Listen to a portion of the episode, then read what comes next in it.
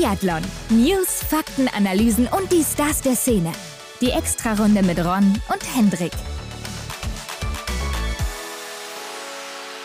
Es ist Montag, Hendrik, der 28. November. Und damit herzlich willkommen zu einer neuen Extrarunde. Und ich sage das Datum, denn wir sind einen Tag vor der neuen Weltcup-Saison 2022-23. Ja, ich grüße dich erstmal. Wahnsinn. Ich glaube, äh, wir fangen ziemlich gleich an wie die letzte Woche, denn die Zeit, die verfliegt einfach so schnell. Wahnsinn, jetzt ist es morgen soweit. Morgen geht der Weltcup wieder los. Ja, und es wird doch endlich Zeit, oder? Und was gibt es da Besseres, als euch da draußen nochmal so richtig einzustimmen, Mhm. was denn so auf euch zukommt diesen Winter und gerade jetzt auch zu Beginn in Kontiolahti. Wie immer wird es heute um die Top 5 von uns gehen. Was denken wir denn? Wer wird am Ende vorne liegen? Wer vielleicht auch nicht? Wer könnte überraschen? Also all diese Dinge. Gucken auch mal genauer aufs deutsche Team. Mhm. Und wir haben uns ja auch jemanden dazu eingeladen. Ja klar, Michael Rösch, wie könnte es anders sein? Der Mann, der die Kristallkugel zu Hause hat. Na, nicht die, aber eine, eine Wahrsager-Kristallkugel, die meine ich jetzt, nicht die große. Okay. Die hat er leider nie erreicht, aber trotzdem Olympiasieger und Eurosport-Experte. Also auf seine Expertise ist definitiv Wert zu legen. Die hat er uns gegeben. Ja, und ich glaube, ist auch besser für sein Ego, dass er niemals die große Kristallkugel gewonnen hat. Sonst wäre er ja komplett abgehoben. Aber nein, natürlich äh, unser Stammgast mittlerweile schon, Michael Rösch. Also seid gespannt, was er auch zu sagen hat. Mhm. Die letzten Jahre lagen wir ja auch immer ganz gut mit unserer Top 5, hatten Ja. da immer mal den einen oder anderen richtig getippt auch. Und wir werden natürlich am Ende auswerten. Wir werden ja auch die Community Top 5, die wir auf Instagram gebracht haben, auswerten, also wo Mhm. ihr abstimmen konntet. Und es haben ja auch ein paar Leute mitgemacht. Dazu kommen wir dann aber im Outro dieser Folge. Genau, es waren nicht ganz so viele wie erhofft. Ne? Mit den 1000, da habe ich äh, letzte Woche vielleicht doch ein bisschen zu sehr in den Himmel gegriffen. Aber Knapp es waren vorbei, schon ja. ein paar viele dabei. Also hat uns wirklich gefreut, dass ihr so zahlreich mitgemacht habt. Genau, schauen wir uns gleich mal an. Alles klar, also erstmal zu den News der Woche. Frisch gewachst. Ja, und da denkt man doch, Hendrik, die Saison, die geht so reibungslos los, aber nicht für Lukas Hofer, denn der ist in Kontiolahti nicht am Start, der Italiener. Genau, der hat eine entzündete Sehne, habe ich gelesen. Wohl am Schienbein, wobei das kann jetzt so ziemlich alles sein. Ne? Ja, ich habe es äh, sogar aus erster Hand erfahren, ne? Sehenscheinentzündung im Schienbein. War wohl auch in ziemlich guter Form unterwegs, also ärgert sich da auch sehr, dass er jetzt nicht da starten kann. Und Kontiolahti ja auch ein Ort für ihn mit der Wand, Ja. weil er ist recht leicht, klein, da kann er gut hochspringen, seine läuferische Qualität da nochmal zum Ausdruck bringen.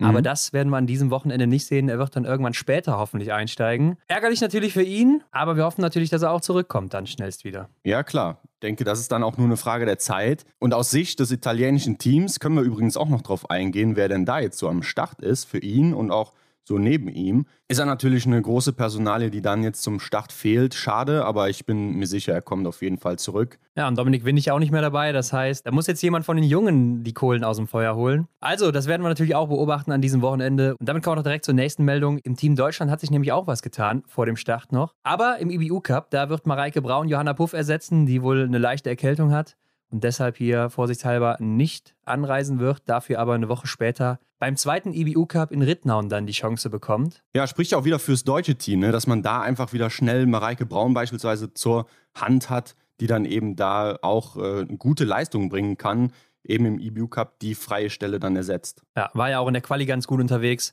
Also von daher sicherlich auch ein guter Ersatz hier an der Stelle. Hendrik, ich weiß nicht, ob du es gesehen hast. Mir ist es zumindest aufgefallen am Wochenende. Russland und Belarus, die haben jetzt ihr Gegenprogramm gestartet zum IBU Weltcup. Also so ihren eigenen kleinen Mini-Weltcup oder ihren, wobei Welt wahrscheinlich schon ein bisschen zu hoch gegriffen ist an der Stelle. Ja, die tragen auf jeden Fall ihren eigenen Cup da aus. Ähm, wer ist denn da alles so mit dabei? Also nur Belarus und Russland oder ist da noch, noch eine andere Nation mit dabei? Soweit ich weiß, nur die beiden. Ne? Also ich bin jetzt Mhm. auch nicht so informiert, habe mir nur die Bilder ein bisschen angeguckt auf Instagram. Ja. Hab auch gesehen, dass die eigene Trikots sogar tragen. Also das ist wirklich jetzt wie so ein eigener kleiner Weltcup für die. Ja. Ähm, aber interessiert mich halt auch nicht so besonders, muss ich sagen. Ne? Also gerade in der aktuellen Situation auch weiterhin nicht. Ja. Und äh, klar, es fehlen halt dann auch die Hochkaräter da aus den anderen Nationen. Von daher ist das relativ uninteressant. Klar, da sind Mhm. gute Athleten und Athletinnen dabei, keine Frage. Aber trotzdem ist es jetzt irgendwie auch ja eine komische Gegenveranstaltung. Ne? Ja, wobei mit diesen Trikots, dass die da auch ja, sich selbst was haben einfallen lassen, wundert mich gar nicht so sehr, denn wenn man sich mal überlegt, so was die sonst so im Sommer auch dann präsentiert haben, so gerade Thema Stream, Fernsehübertragung und so weiter. Das war ja schon alles immer auf einem sehr, sehr hohen Niveau. Also von daher wundert mich das mit den Trikots nicht, aber schließt mich dir an. Ne? Also das ist ja gerade in der Zeit halt einfach nicht so das tollste Thema. Aber Henrik, irgendwie kam die Saison doch jetzt sehr, sehr schnell um die Ecke. Mhm. Und wir hatten ja auch in der Vergangenheit immer das ARD-Tippspiel mit der Extra-Runde kombiniert und da auch eigene Ligen gemacht. Wir haben ja mittlerweile, glaube ich, schon fünf Ligen. Also Ja, vier sind auf jeden Fall komplett voll und die fünfte, da ist noch ein bisschen Platz, ja. Ja, also es müssten so über 400 Leute sein. Das heißt, es könnten noch ein paar Leute einsteigen, mitmachen. Ne? Da könnt ihr uns einfach per E-Mail schreiben. Mhm. Wir werden es aber wahrscheinlich auch nochmal auf Instagram bringen. Ist natürlich alles sehr kurzfristig, aber man muss dazu sagen, das Tippspiel wird auch immer erst sehr kurzfristig vor dem Start, also eine Woche vorher oder so freigeschaltet. Ja. Und dann haben die ja jetzt eine neue Oberfläche, finde ich übrigens ganz gut von der Nutzerfreundlichkeit. Aber Mhm. die funktioniert nicht richtig. Also das Ligensystem hat ja am Anfang bei uns beiden nicht funktioniert. ja. Dann haben wir uns ja mal bei unserem Freund Christian Dexne gemeldet, der das dann wohl äh, richtig gestellt hat oder das wurde dann nochmal bearbeitet und das Ligensystem funktioniert jetzt, zumindest bei dir, ne? aber bei mir immer noch nicht. Ja, genau. Bei mir funktioniert es jetzt, finde ich auch recht gut, dass die dann da jetzt mal einen Tapetenwechsel gemacht haben. Obwohl, das ist ja auch immer so ein Ding, da muss man sich erstmal wieder dran gewöhnen. Ne? Also man muss jetzt erstmal wieder gucken, wo finde ich was, wie komme ich zu beispielsweise meinen Ligen. Aber genau, das Ganze läuft jetzt wieder. Also meldet euch da gerne bei uns, dann fügen wir euch da noch hinzu, wer Bock hat. Und ja, das Level bei uns ist ja schon ziemlich hoch. So mit dir auch als ehemaliger Tipp-Weltmeister. Ja gut, ich bin immer noch Tippspiel-Weltmeister 2021, also ich habe das Ding mal gewonnen, ne? von Ja. 10.000 oder 11.000 Leuten, die da mitmachen, ich weiß es nicht. Hab ja auch einen riesen Preis damals bekommen mit meinem Taschenmesser oder einer Ja. ARD-Tasche, die ich natürlich auch immer trage in der Öffentlichkeit, ganz klar. Aber ja, wir haben natürlich auch andere Leute noch am Start, wie zum Beispiel ARD-Experten Arndt Pfeiffer oder auch Ja. Christian Dexner. Also da könnt ihr euch wirklich mit den Besten der Besten messen. Aber Hendrik, du musst die dann eben einladen, weil ich habe gerade geguckt, bei mir funktioniert es immer noch nicht. Von daher bist du da der Mann. Genau, und vielleicht machen wir dann auch noch eine andere Liga auf, falls der Ansturm so groß ist, dass da auch jeder mitmachen kann. Genau, und dann natürlich die Meldung der Woche, das hat wahrscheinlich jeder mitbekommen. Marte Olsby-Reuseland, die wird doch nicht in Kontiolahti am Start Mhm. sein, denn die fühlt sich einfach noch nicht bereit, Rennen zu laufen, hat wohl einen so großen Trainingsrückstand, dass sie noch nicht in Topform ist und sie will da auch ja, nicht zu früh reinstarten, denn ich denke, das große Ziel ist klar, die Weltmeisterschaften in Oberhof war natürlich erstmal ein Paukenschlag. Ja, klar, aber es macht halt einfach wenig Sinn, ne, wenn sie sich einfach noch nicht belastbar fühlt. Und damit ist das Ziel ja jetzt definitiv auch eigentlich geäußert. Ne? Oder damit ist ja klar, dass sie im Gesamtweltcup folglich keine Chance hat. Ja, auf den Sieg auf gar keinen Fall. Ne? Was dahinter passiert, wissen wir nicht. Jetzt ist es ja so gewesen, dass der ein oder andere von uns dreien hier in unserem Ausblick Marte Olsby-Reuseland in den Top 5 hatte. Ja. Das heißt, wir werden dann auch hier, nachdem das Gespräch mit Michael zu Ende ist, denn die Meldung, die war ja da noch nicht raus, Mhm. werden wir die Top 5 eventuell nochmal anpassen, eventuell auch nicht. Das werden wir danach eben besprechen. Ja. Aber ja, deshalb behaltet das mal im Hinterkopf, falls Martha Olsby-Reuseland genannt wird hier. Das wird dann am Ende nochmal geändert oder eventuell auch nicht. Also wir werden noch was Mhm. dazu sagen. Aber damit ja auch das Team Norwegen extrem geschwächt, oder? Also die Damen aus Norwegen, die sind doch jetzt gar nicht mehr so gut aufgestellt und auch für die Staffeln oder so. Für mich jetzt keine großen Favoriten oder Favoritinnen mehr. Beziehungsweise Favoritinnen in dem Fall, ganz klar, muss man nicht gendern. Ja, genau, die Favoritinnen, ja. Nee, sind sie in meinen Augen auch nicht. Caroline Erdal ersetzt sie ja in Kontiolahti. Mal schauen, wann Martholz Reuseland denn dann wieder dazukommt. Ja, also mir fehlen da auch wirklich die großen Namen. Ne? Klar, die sind alle auf einem Level, dass sie im Weltcup laufen können, aber ob sie wirklich vorne mitspielen, wahrscheinlich eher nicht, außer Ingrid Landmark-Tandrevold vielleicht das ein oder andere Mal. Da könnte man sich vielleicht was von erwarten. Von den anderen eher nicht so.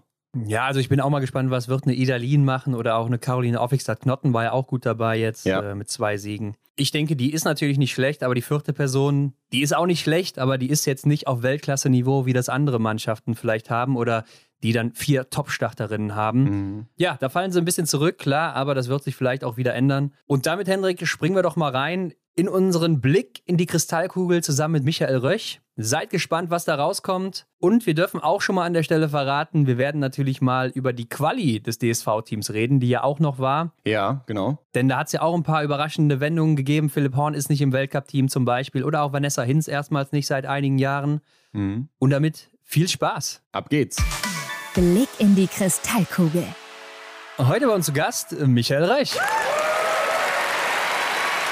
Willkommen mal wieder. Ich glaube, Michael, du bist mittlerweile schon Stammgast hier bei uns. Ich glaube, ich bin am meisten da gewesen, oder? Ja, ich glaube auch. Viermal, fünfmal? Ja, ich glaube sogar schon fünfmal, ja. Ja. Fünfmal jetzt. Mit Kommt dem hin. fünfmal, ja. Wir hatten ja dieses Jahr alleine schon zwei oder drei Begegnungen ne? mit Olympia, mit Belgien und so weiter. Ja. Also ja, Stimmt, einiges ja. gebacken, aber wir haben ja auch einiges auf dem Plan stehen heute, denn wir wollen, wie das immer so ist vor Saisonstart, über unsere Top 5 reden im Gesamtweltcup. Wen sehen wir da vorne und wen sehen wir dann nicht so weit vorne vielleicht auch? Wer könnte überraschen? Wer holt die U25-Wertung? Natürlich auch die Meinungen zum DSV-Kader, der ist ja jetzt auch endlich mal veröffentlicht worden, auch wenn natürlich die Ergebnisse geheim gehalten werden. Und es gibt ja ein paar Besonderheiten. Ein neues Punktesystem in diesem Winter, keine Streichresultate mehr, keine Punkte für WM-Rennen und es wird ja auch einen Weltcup-Kalender geben, auf den wir noch blicken Mhm. werden. Was für Streckenbesonderheiten, da können wir auch mit dir, Michael, als Experten natürlich besonders viel drüber reden, denn du kennst die Strecken ja alle, würde ich mal sagen. Ich habe es alles verdrängt.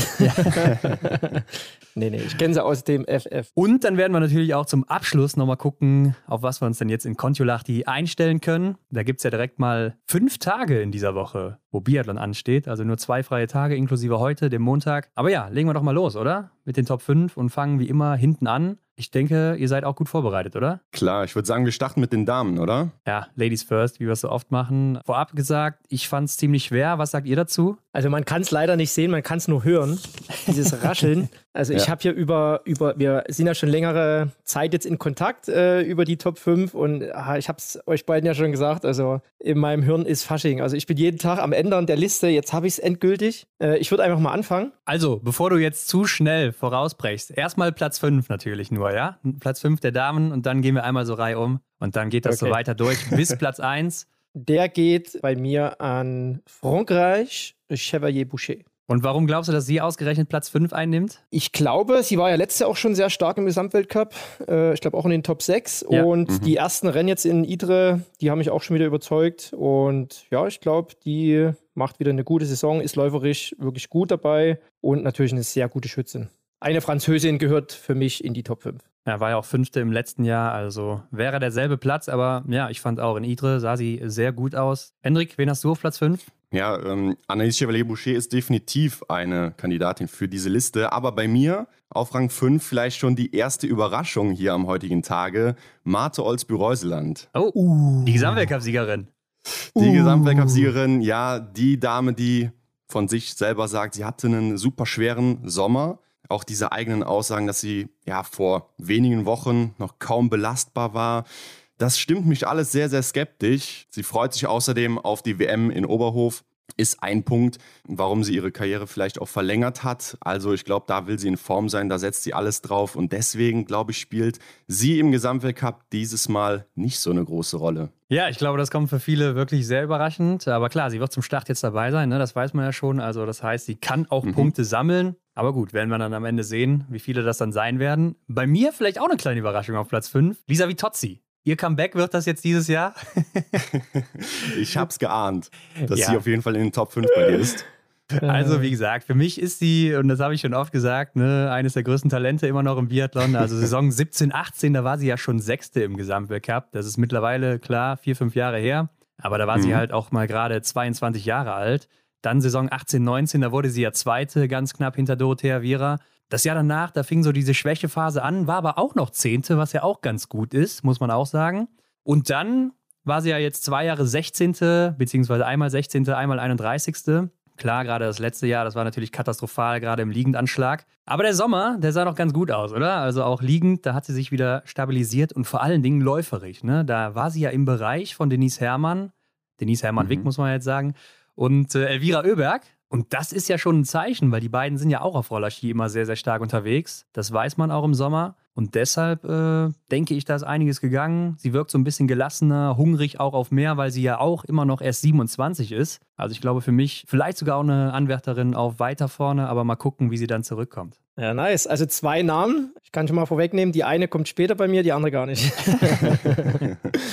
Ja, Platz 4 bin ich jetzt in Schweden bei Hanna Öberg. Oh, das wäre das vierte Mal hintereinander. Ja, da war sie schon einige Male. Ich glaube, die kommt dieses Jahr. Ich glaube nicht, dass es für die Top 3 reicht. Hm? Aber die hat mir auch schon wieder gut gefallen in Idre. Ich glaube, die hat sich auch wieder ein bisschen gesammelt, auch nach den Aussagen von Johannes Lukas. Wichtig für sie wird sein, glaube ich, auch, dass sie zu ihrer Stärke am Schießstand wiederfindet. Weil laufen kann sie ja, das wissen wir. Ja. Und ähm, ja, das ist jetzt so ein Jahr, glaube ich, wo sie sich wieder ein bisschen fester im Sattel befindet. Deswegen sehe ich die da in den Top 4. Okay, ich mach's weiter unterhaltsam. Ich habe hier Marketa Davidova auf Rang 4. Uiuiuiui. Ja, Erster Weltcupsieg wird sie beflügelt haben in der letzten Saison. Stopp, Wenn jetzt im das war Sommer nicht der erste. Beim ersten war ich nämlich dabei in Antols 2019. Also da hat sie das erste Mal Wirklich? Ja, im Sprint gewonnen. Okay, ja, dann aber der Weltcupsieg in, in der letzten Saison, der wird sie beflügelt haben, ähm, jetzt dann weiter draufzulegen. Wenn jetzt im Sommer dann da noch was beim Laufen gegangen ist und hier und da die Konstanz am Schießstand sich verbessert, dann glaube ich, kann da was gehen. Ja, ist ja auch kurioserweise so eine Frau für den Einzel, obwohl sie ja eigentlich gar nicht so eine besondere Schützin ist. Ja. Aber äh, hat das ja die letzten Zeiten immer ganz gut gemacht und auch immer noch amtierende Weltmeisterin, ne? Darf man nicht vergessen. und hat ja auch letztes Jahr das rote Trikot im Einzel gewonnen. Stimmt, ja, das kommt auch noch dazu. Ja. Ja, also sehr gut unterwegs da in der Disziplin. Mal gucken, wie das dann diesmal zum Start sein wird. Ja, bei mir auf Platz 4 ist dann auch Marte Olsby-Reuseland. Denn wie Hendrik schon Okay. gesagt hat, ne, Fragezeichen hinter der aktuellen Form. Ich glaube aber trotzdem, sie hat halt so eine hohe Grundleistung, wenn sie am Start steht. Einfach auch durch ihr gutes Schießvermögen, was ja auch einzigartig ist. Äh, alleine dadurch wird sie natürlich schon relativ weit vorne immer landen. Denke ich zumindest mal. Aber auch, wie Hendrik schon sagte, ich glaube, sie legt so den Fokus auf die WM diesmal. Denn sie kann ja auch die erfolgreichste WM-Athletin werden nach Medaillen und Magdalena Neuner ablösen. Mhm. Und äh, vielleicht lässt sie ja deshalb auch mal einen Weltcup-Block aus, so wie sie das auch damals in Antols 2020 gemacht hat. Denn wer sich erinnert, die Queen von Antols, die da in jedem Rennen äh, eine Medaille geholt hat, ähm, das will sie sicher wiederholen. Gut vorstellbar. Ja. Interessant. Interessant. Also wie, zweimal jetzt schon aufgetaucht bei euch. Bei mir taucht sie gar nicht auf in den Top 5. Hm. Werbung. Was gibt es denn eigentlich Besseres, Hendrik, als zum Weltcup-Start auch noch was gewinnen zu können? Ich kann mir nicht viel Besseres vorstellen, aber mach mal klar, wovon du hier redest. Gemeinsam mit Salomon und der Region Seefeld, Tirols Hochplateau, gibt es eine Reise zu gewinnen. Nach Tirol sieben Nächte in ein Drei-Sterne-Hotel inklusive Halbpension und inklusive Loipentickets für sogar acht Tage. Also hier geht's ab ins Winter Wonderland. Klingt so, als müsste man sich um kaum was kümmern, oder? Das Ganze ist für zwei Personen, nämlich für den oder die Gewinnerin und die Begleitperson. Ja, aber was kann man da überhaupt machen in Region Seefeld, Tirols Hochplateau? Ist ja bekannt für den Langlauf, oder? Mhm, ganz genau, vor allem Langlauf. Über 245 Loipenkilometer sind da feinstens präpariert und das ist definitiv ein Traum für jeden Anfänger oder auch Langlaufprofi. Ja, ich weiß auch noch, dass da 2019 die nordischen Skiweltmeisterschaften stattfanden, wo Mhm. Johannes Klabo alles abgeräumt hat bei den Herren im Langlauf. Aber darüber hinaus bietet das Ganze natürlich, wie das in Tirol so üblich ist, eine traumhafte Bergkulisse. Oh ja, Denn das liegt ja auf einem offenen Hochplateau südlich der Zugspitze auf insgesamt 1200 Metern Höhe. Also da wird die Luft schon ein bisschen dünner. Ja, und ähm, dementsprechend ist auch die Schneewahrscheinlichkeit sehr hoch. Und wenn ihr jetzt gewonnen habt und sagt, ja, ich bin aber eigentlich gar nicht so der, der immer früh aufsteht und die frische Loipe erwischen möchte am Morgen, kein Problem, schlaft einfach was länger, macht euch einen schönen Vormittag und dann geht's auf die Nachtloipe, denn das ist da auch möglich. Ja, und da braucht man wahrscheinlich nicht mal eine Stirnlampe, ne? Da kann man einfach mit Flutlicht oder was auch immer das dann da eben ist, laufen. Da werde ich ja selber auch schon ein bisschen neidisch und würde gern mitmachen. Dürfen wir aber nicht, leider. Tja, wenn dem nämlich so wäre, würdest du auch noch täglich aktuelle Informationen und News im Loipenbericht erfahren und dann sogar noch Wachstipps für deine Ski. Also damit wärst du dann wahrscheinlich einer der schnellsten auf der Loipe. Ja, wäre ich wahrscheinlich auch so, Hendrik, aber mit den Wachstipps natürlich nochmal doppelt so schnell, ganz klar. Aber erzähl mal, was muss man denn dafür machen? Also ganz einfach. Ihr geht einfach in die Shownotes bei uns hier in der Folge, klickt auf den Link von Salomon und dann meldet ihr euch da kostenfrei an und dann seid ihr schon dabei in der Verlosung. Ja, ich glaube, mitmachen lohnt sich. Das Ganze geht bis zum 01.01.2023. Aber warum warten? Schmeißt euch jetzt schon mit in den Lostopf, dann seid ihr auf der sicheren Seite. Genau, also einfach in den Shownotes den Link abchecken, kostenfrei anmelden und dann geht's da rund. Werbung Ende. Weil ich glaube, äh, man muss natürlich erstmal Okay. vieles hinterfragen. Ne? Ist das denn jetzt alles irgendwie dummes Gelatsch gewesen? Ja, sie war krank, also krank war sie mit Sicherheit. Ja, klar, ähm, klar. mit der Gürtelrose, wie weit ist sie ihrer Form hinterher? Das sind halt äh, so Sachen, die kann man einfach nicht vorhersagen. Ich glaube, da ist schon was dran. Und ich glaube auch, dass sie sich voll fokussieren wird auf die WM. Wie du auch gesagt hast, Ron, sie wird hier und da vielleicht mal ein paar Weltcups weglassen. Und ich glaube, auf dem Weltcup gesamt wird sie dieses Jahr wenig Augenmerk legen. Deswegen äh, Mhm. habe ich sie gar nicht drin in den Top 5. Ja, krass, das überrascht natürlich schon. Aber Ja. wen hast du denn dann auf Platz 3? Ba, ba, ba, da, Lisa Vitozzi. Aha. Also, ja. wie du es vorhin schon gesagt hast, äh, ich habe ja auch die Rennen in Ruhpolding verfolgt. Extrem stark. Loipe auch wieder am Skistand. Ich will jetzt nicht sagen, ihre, zu ihrer alten Stärke wiedergefunden, aber deutlich verbessert. Äh, Ja. zum, zur letzten Saison hat ja auch ähm, ein paar Kleinigkeiten mit dem Trainer, hat ja auch einen neuen Trainer jetzt im Team. Hm? Äh, haben sie ein paar Sachen rausgefunden und ich, das ist einfach eine starke Athletin. Und dieses, ja, dieser Aha-Effekt, aha, ich kann es ja doch noch, ist ja wie Fahrradfahren. Ich, ich, Mhm. ich verlerne das nicht. Ne? Und die hat jetzt wieder so kleine Details wiedergefunden. Die hat sich extrem stark präsentiert und die macht für mich einen sehr guten Eindruck, wenn man auch so sieht, äh, was sie im Training so für Leistung bringt. Also ich glaube, die ist äh, reif für die Top 3 dieses Jahr. Ja, da bin ich doch mal Mhm. gespannt. Aber, Wir äh, werden sehen, ja. Man darf ja auch nicht vergessen, sie hat ja ihre einzigen beiden Weltcupsiege, einen Doppelsieg damals in Oberhof geholt. Ne? Also vielleicht auch wieder ein Punkt, wo sie dann denkt, ah, hier könnte ich vielleicht was holen bei der WM. Aber ich denke auch, sie wird eher Richtung Gesamtweltcup gehen, weil sie auch mal gesagt hat, dass sie äh, so Martin Foucault ein bisschen als Vorbild hat und das häufiger mal gewinnen will. Ich glaube, da muss es erstmal zum ersten Mal kommen, oder? Irgendwann muss man damit mal anfangen, ja. Ja. Mein Platz 3 geht an Denise Hermann Wick. Also, wenn ich ihren Namen höre, dann habe ich immer diese Trainingsvideos vor Augen, ja, wo sie einfach zeigt, auf welchem krassen Niveau sie ist. Letztes Jahr ja Rang 6 im Gesamtweltcup, ähm, hat, glaube ich, drei Rennen verpasst. Also, ich glaube, da geht mehr. Ja, werde ich nachher noch was zu sagen, weil bei mir in der Liste werden die Deutschen erstmal fehlen. Bei mir Okay. auf Platz 3 ist dann Lisa Theresa Hauser, ne, für mich so die Frau der Konstanz. Mhm. Sehr, sehr gute Schützin, äh, sehr schnelle Schützin. Letztes Jahr war das Laufen so ein bisschen schlechter als in der Saison 2021, aber ich glaube, das kommt jetzt wieder zurück. Und äh, klar, sie hat auch gesagt, sie hatte eine nicht so leichte Vorbereitung, aber ich glaube, ähm, sie ist auch so eine Athletin, sie ist schon lange dabei, sie hat eine hohe Grundform.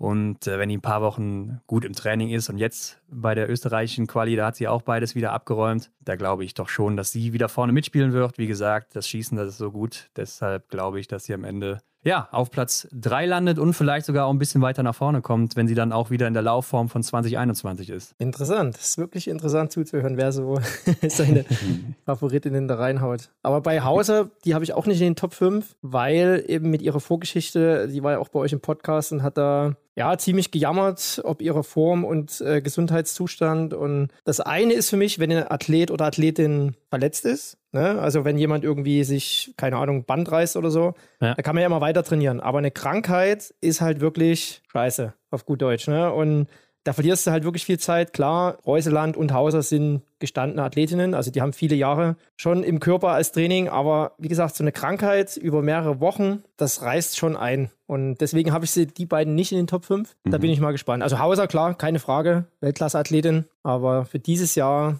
glaube ich, wird es schwierig. Wir haben uns ja auch immer drüber unterhalten, wie sehr kann man diesen ganzen Medienberichten, diese ganzen Schlagzeilen um die Athletinnen dann da Glauben schenken. Aber dann bist du ja jemand, der da schon hinter ist, ne? der sagt so, ja, da ist definitiv was Wahres dran. Also ich sage euch jetzt erstmal eine Regel, trifft glaube ich auf alle Sportler zu, äh, jammern gehört zum Geschäft. Also es alle äh, wollen natürlich so ein bisschen tief stapeln und ja, hm, und, aber man hat es glaube ich schon an den Worten gehört, gerade jetzt bei, bei Lisa, die war halt wirklich schon ein bisschen geknickt, habe ich den Eindruck gehabt. Und klar, wenn du weißt, du hast jetzt mehrere Wochen Trainingsausfall, dann kannst du, also dann musst du schon richtig Eier haben zu sagen, ich hole trotzdem den Gesamtweltcup. Ähm, das ist dann aber auch meistens so dieser Überraschungseffekt, okay, ich habe null Erwartungen an mich selbst, ähm, ich gucke einfach mal, wie es funktioniert, dann läuft es meistens auch ganz gut, unverhofft. Vielleicht geht es dann auch mit der Schiene, aber ja, wir werden es dann sehen, wenn es zum Weltcup losgeht. Ja. Genau, äh, Platz zwei habe ich, äh, Denise Hermann-Wick. Letztes Jahr, ich glaube, war letztes Jahr, ne, wo es dann auch um Gesamtweltcup ging, oder war das ein Jahr zuvor? Vorletztes Jahr, letztes Jahr ist sie sechste Vorletztes geworden. Jahr, ne? genau. Das ging ja dann Nee, davor in die Hose. noch. Äh, Das war 1920, so. Muss ich nochmal 1920, korrigieren, genau. ja. Das hatten wir, hatten wir auch letztes Mal im Podcast gehört. Ähm, ich kenne das selber. Nach dem Jahr, wo ich Fünfter im Gesamtweltcup war, habe ich dann auch für mich selber das Ziel gesetzt, da ganz vorne mitzuspielen. Man setzt sich natürlich selbst unter Druck. Also es gibt wenig, die das auch können. Moment mal Beispiel gerade. Samuelson. Du warst Fünfter Was? im Gesamtweltcup? Ey, Leute. Da wollte, da wollte ich auch nochmal einhaken. natürlich. Das gucke ich mir aber nochmal an, weil äh, deinen Worten traue ich jetzt erstmal nicht. Das war 2,5, 2,6. Kannst du gucken. Ja, aber ich weiß, du warst mal ziemlich nah am gelben Trikot dran, ne? Ich hatte, es, ich hatte das rote Trikot in Antholz Stimmt, du warst ernsthaft Fünfter Im Verfolger? 2006. Ja. und war ein Punkt hinter dem gelben Trikot in Antholz tatsächlich. Da war Wow. Raphael Poré in gelb Ja. und ich war ein Punkt dahinter. Krass. Aber das ist Ja. Geschichte. ähm, aber ich kenne das selber, wenn man sich selber dann schon äh, so einen Druck macht, den dann natürlich auch nach außen bringt äh, in die Medien, dann wird man immer daran gemessen. Und dieses Jahr hat sie das, glaube ich, auch ganz, ganz clever gemacht. Sie hat auch eh nichts mehr zu verlieren. Sie ist Olympiasiegerin, Weltmeisterin. Ähm, was ihr jetzt fehlen würde, wäre natürlich noch der Gesamtweltcup-Sieg, aber das wissen wir alle, was dazugehört. Ne? Also gerade mit den neuen Regeländerungen, A und B, äh, was die ganzen Umstände, Material muss passen, es müssen die Gegnerinnen mitspielen. Du musst, du musst selber natürlich in der Topform sein, du darfst quasi kein Rennen verkacken. Also es sind so viele Punkte, die zusammengehören übers ganze Jahr, dass das funktionieren muss. Und nee, aber ich glaube, die Vorbereitung bei ihr war sehr gut. Sie war gesund, hat super trainiert. Für sie ist natürlich der Fokus, glaube ich, die WM. Also für alle Deutschen natürlich Ja. äh, im eigenen Land eine Weltmeisterschaft, aber trotzdem sehe ich sie dieses Jahr in einer wirklich sehr, sehr guten Verfassung, um da um den Gesamtweltcup mitzuspielen. Aber da gibt es noch eine, die ist aus meiner Sicht doch Ja. dieses Jahr unschlagbar. Ich habe schon so eine leichte Vorahnung, dass wir, glaube ich, alle denselben ersten Platz haben. Ich auch. Ja, ja. Aber um das Ganze wiederum spannend zu machen, ist Elvira Oeberg hier meine Nummer zwei. Oh. Das heißt, da sehe ich jetzt äh, vier große Augen, ja. Denn ich denke einfach, der Druck, der auf ihr lastet, der ist so hoch. Johannes Lukas hat es uns ja schon gesagt in den schwedischen Medien, ist sie ja jetzt schon im Sommer die nächste Gesamtweltcup-Siegerin der Saison 2022-23. Also ah, ich weiß nicht, ähm, er sagte zwar auch, dass, dass sie die Elvira möglichst gut darauf vorbereiten, einfach auch mit vielleicht Misserfolgen dann umzugehen und so weiter, aber ich glaube, ja, sie ist da vielleicht in der Hinsicht noch nicht ganz so weit, was ihre Leistungen betrifft, auf jeden Fall. Aber ich glaube, dass der Kopf dann vielleicht auch dann den Körper beeinflusst. Ich schätze, dann wird es vielleicht nächstes Jahr der Fall sein. Ja, okay, das ist natürlich wirklich überraschend.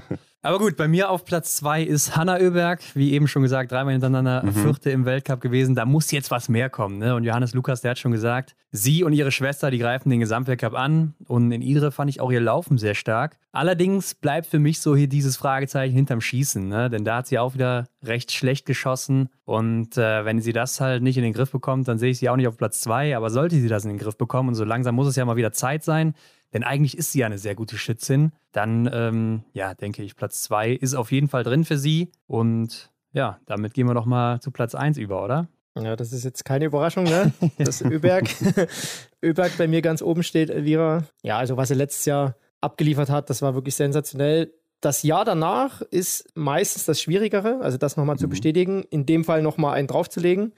Wir haben es auch bei Vanessa Vogt letztes Jahr gesehen, so ein bisschen unverhofft. Eine Weltklasse-Leistung abgeliefert, auch im Gesamtweltcup, super gemacht. Und für sie wird auch das Gleiche gelten dieses Jahr, also das zu bestätigen. Ja. Aber Elvira ist einfach eine Maschine und ich sehe die, Ja. wer soll die schlagen? Also die läuft so unfassbar krass. Sie hat sogar das Potenzial, auch mal im Sprint äh, einen Fehler mehr. Also wenn sie auch mal zwei schießt, kann die immer noch in die Top 10 laufen. Und ich sehe die einfach in jedem Rennen da irgendwie in die Top 10. Und Ja. Ja. meistens auf dem Podest und dann machst du halt dieses Jahr die meisten Punkte. Und deswegen auch klar, wie angesprochen, der Druck ist enorm für sie. Aber ich, die macht für mich so einen coolen Eindruck. Also ich sehe die da ganz klar dieses Jahr als Favoritin. Okay, Hendrik, dann bin ich jetzt mal gespannt, wen du denn auf Platz eins hast. Ja, hier steht eine Lisa, aber nicht wie Totzi, sondern Ah. Lisa Theresa Hauser. Okay, krass. Also ja, ich kann mir das ist ein vorstellen, Call.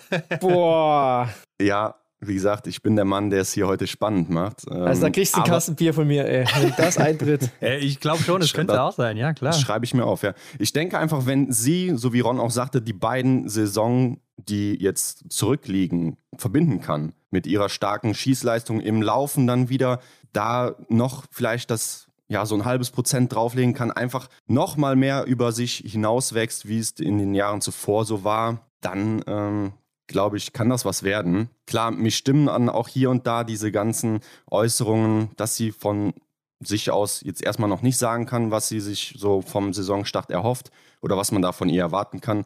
Aber kleine Irritation ist da, aber ich denke, da bin ich zuversichtlich, dass das passen kann. Ja, okay, okay. Ja, klar, warum nicht? Also ich könnte es mir auch vorstellen, also wenn sie die beiden Saisons verbindet, dann auf jeden Fall, dann ähm, Ja. Wird es richtig schwierig auch für Elvira Oeberg. Aber ja, ist auch mein Platz 1 natürlich, ne? 23 Jahre alt, das muss man sich mal auf der Zunge zergehen lassen. Und was die da echt schon läuferisch hinlegt, äh, wie die die Weltklasse da dominiert. Letztes Jahr ja auch 22 und damit schon dominiert. Das Mhm. ist natürlich ähm, der absolute Wahnsinn. Johannes Lukas, der sagt zwar, wenn sie die Form hält, dann wäre er schon froh. Ich glaube, da geht noch ein bisschen mehr. Also eh, gerade auch wegen dem Alter geschuldet. Und äh, mentale Stärke, was du auch angesprochen hattest, Hendrik, könnte das Thema sein bei ihr. Ja, Ich glaube aber, dass sie da schon gezeigt hat, dass sie damit locker umgehen kann. Äh, wenn wir mal an Peking denken, da war sie auch haushohe Favoritin, holt da zweimal Silber, einmal Gold mit der Staffel noch. Also wenn du da nicht mental stark bist, so, dann weiß ich es auch nicht mehr. Ähm, mhm. Und ich kann mir vorstellen, das könnte schon früh entschieden sein hier, dass sie auch irgendwie einen Durchmarsch macht weil eben eine Mate als Reuseland vielleicht ein bisschen weiter hinterherhängt. Auf der anderen Seite, Platz zwei bei mir ja Hanna Oeberg und so ein Schwesternduell, das wäre ja ziemlich cool, ne?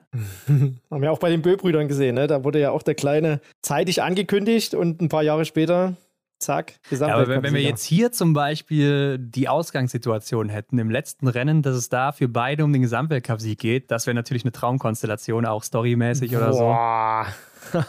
das wäre richtig hart. Das wäre wär brutal. Aber ich glaube, da wird es nicht zu kommen. Wen seht ihr denn bei den Frauen noch, der da auch noch mit reinrücken könnte oder wer diese Saison vielleicht so ein bisschen überraschen könnte? Jetzt nicht unbedingt nur Top 5, sondern auch irgendwie jemand, den man plötzlich aus dem Nichts so hervorschießen sieht. Ja, also ich habe hier auf meiner Liste äh, die U25, können wir da nochmal eingehen. Aber so Überraschung auf alle Fälle steht bei mir, ich habe einige Namen. Äh, Davidova, Vitozzi habe ich ja schon genannt. Ähm, Vanessa Vogt bin ich sehr gespannt, mhm. ob sie das halten kann oder sogar noch mal einen draufsetzen kann. Ich habe jetzt auch ein paar Videos gesehen, wie sie im Schießen schon hier und da an der Schießzeit sehr geschraubt hat, auch bei der deutschen Meisterschaft. Ja, das wobei gesehen. das im Training ja immer so sein soll bei ihr, ne? dass sie da sehr schnell schießt. Mhm. Ja, aber das musste dann halt erstmal umsetzen im Wettkampf. Ja, und stimmt, äh, zur WM hat das eigentlich ganz gut funktioniert ja, im Ruperding. Mhm. Das war echt stark. Ähm, Hause habe ich ein Fragezeichen, positiv oder negativ. Wir werden sehen. Vira haben wir noch gar nicht drüber gesprochen. Ja, Richtig. Da bin ich sehr gespannt, ob die Aperol Spritz dieses Jahr wirken oder nicht. Ist ja auch eine, der man alles zutrauen kann. Ne? Also da könnte auch der Gesamtweltcup-Sieg, würde mich jetzt auch nicht überraschen, wenn sie halt einen guten Lauf hat. So. Ja, so ein Buch mit sieben Siegeln. Aber macht mir eigentlich auch so, was ich so gesehen habe in der Vorbereitung, recht entspannten Eindruck. Und hm. ja. ja. Also ich bin eh überrascht, dass er noch dabei ist. Ich hätte ja Brief und Siegel gegeben, dass er nach Antolz aufhört. Ja, das stimmt. Aber nee, also ist ja auch schön zu sehen dass sie sich da durchkämpft. Dann habe ich hier noch Teresa Wobornikova. Die, äh, ja. habe ich das Gefühl, könnte vielleicht mal hier oder da einen gucken lassen. Nee, glaube ich nicht. Und also hat mich äh, nee. in Idre überhaupt nicht überzeugt, läuferig. Da hing sie so weit zurück, da glaube ich, da wird nichts passieren. Ja, ist noch ein bisschen Zeit. Aber ich habe mal aufgeschrieben, mhm. den Namen. Ja, sonst habe ich jetzt eigentlich niemand groß mehr hier. Mich würde es natürlich freuen, wenn hier und da von den Deutschen Franzi Preuß, wenn sie jetzt mal wieder ja. äh, in Form ist, hat ja auch wieder Hudelei gehabt mit Krankheiten und alles, ne? Also mit Nebenhöhlenentzündung. Und da bin ich mal gespannt, ob sie da mal vielleicht Richtung Podest schielen kann. Ah, ich vermisse mhm. noch Ingrid Landmark-Tandrevold, ne? Also für mich eine, die vielleicht auch in ja, die Top 5 laufen könnte. Ähm, ich glaube auch gerade. Also reden wir jetzt noch vom Gesamtweltcup eigentlich oder so generell vom Weltcup? Äh, nee, ich rede jetzt auch von den Top 3 und, ja. unter anderem, ne? Also ich könnte ja, mir okay. auch vorstellen, dass eine Ingrid da reinlaufen könnte, jetzt auch gerade, wo sie so aus dem Schatten von Tyrell und Mate vielleicht hervorsticht. Und äh, sie hatte auch einen guten Sommer und ist ja jetzt auch eine, die langsam in ein Alter kommt, wo sie vielleicht jetzt auch in Bestform kommt und war schon mal im gelben Trikot. Also ich könnte mir vorstellen, letztes Jahr auch so einen kleinen Ausrutscher gehabt im Gesamtweltcup, dass es dieses Jahr dann anders ist. Ja, also die Namen, die ich jetzt genannt habe, wie gesagt, die spielen, glaube ich, in der Weltcup-Gesamtwertung jetzt keine Rolle, außer Vitozzi, die ich vorne mit drin habe. Ja. Aber hier und da im Weltcup glaube ich schon, dass die da mal äh, was zeigen können. Auch wenn man mal überlegt, letztes Jahr die Belgierin Lotte Lee, die wirklich eine starke Saison gemacht hat, die auch wieder stärker jetzt geworden ist, auch in Norwegen super Rennen zur Eröffnung gemacht hat. Also hier und da punktuell. Muss ein bisschen glaub, Werbung machen auch mal, für Belgien. Ja, klar. nee, aber die hat mir auch letztes Jahr gut gefallen. Also hier und da vielleicht mal in die Top 10 reinzulaufen. Man ja. muss natürlich auch immer gucken, wo kommen denn die her? Welche Nation, mit welchem Background, mit welchen Mitteln können denn die da vorne eigentlich reinlaufen? Und das wäre für mich dann immer so eine Überraschung. Kleine Nationen, dass die sowas schaffen. Ich finde so, in meinen Augen wird eine Überraschung sein, Lisa Vitozzi, ihr habt sie ja jetzt schon oft genannt. Ich glaube, weil viele haben sie sicherlich abgeschrieben wegen den letzten zwei Jahren, aber ich traue ihr da definitiv ein Comeback in die Top 8 zu. Und so den Durchstarter beim Damenfeld, so sehe ich tatsächlich Lou Jean Monod, IBU ja. Äh, Gesamtsiegerin 2021-22, französische Meisterschaft, den Sprint gewonnen. Ähm, da hat sie wirklich alle hinter sich gelassen. Vermutlich wird sie im Gesamtweltcup keine große Rolle spielen, aber ja, so im französischen Team glaube ich schon, dass sie da mal Welle macht. Ja, ich glaube auch so, dieses französische junge Team, das könnte interessant werden. Auch hier Paula Boutet oder sowas, dass die vielleicht Richtig, auch mal vorne ja. reinlaufen, hier und da. Aber wen wir jetzt auch gar nicht genannt haben, ist ja Julia Simon, die oh, an einem ja, guten Tag wahrscheinlich eine der besten Athletinnen überhaupt ist. Also da ist sie auch fast unschlagbar. Die hatte ich tatsächlich vor ein paar Wochen noch in den Top 5 ja. beim Gesamtweltcup, aber ja. habe sie da rausgenommen, weil sie einfach irgendwie auch so,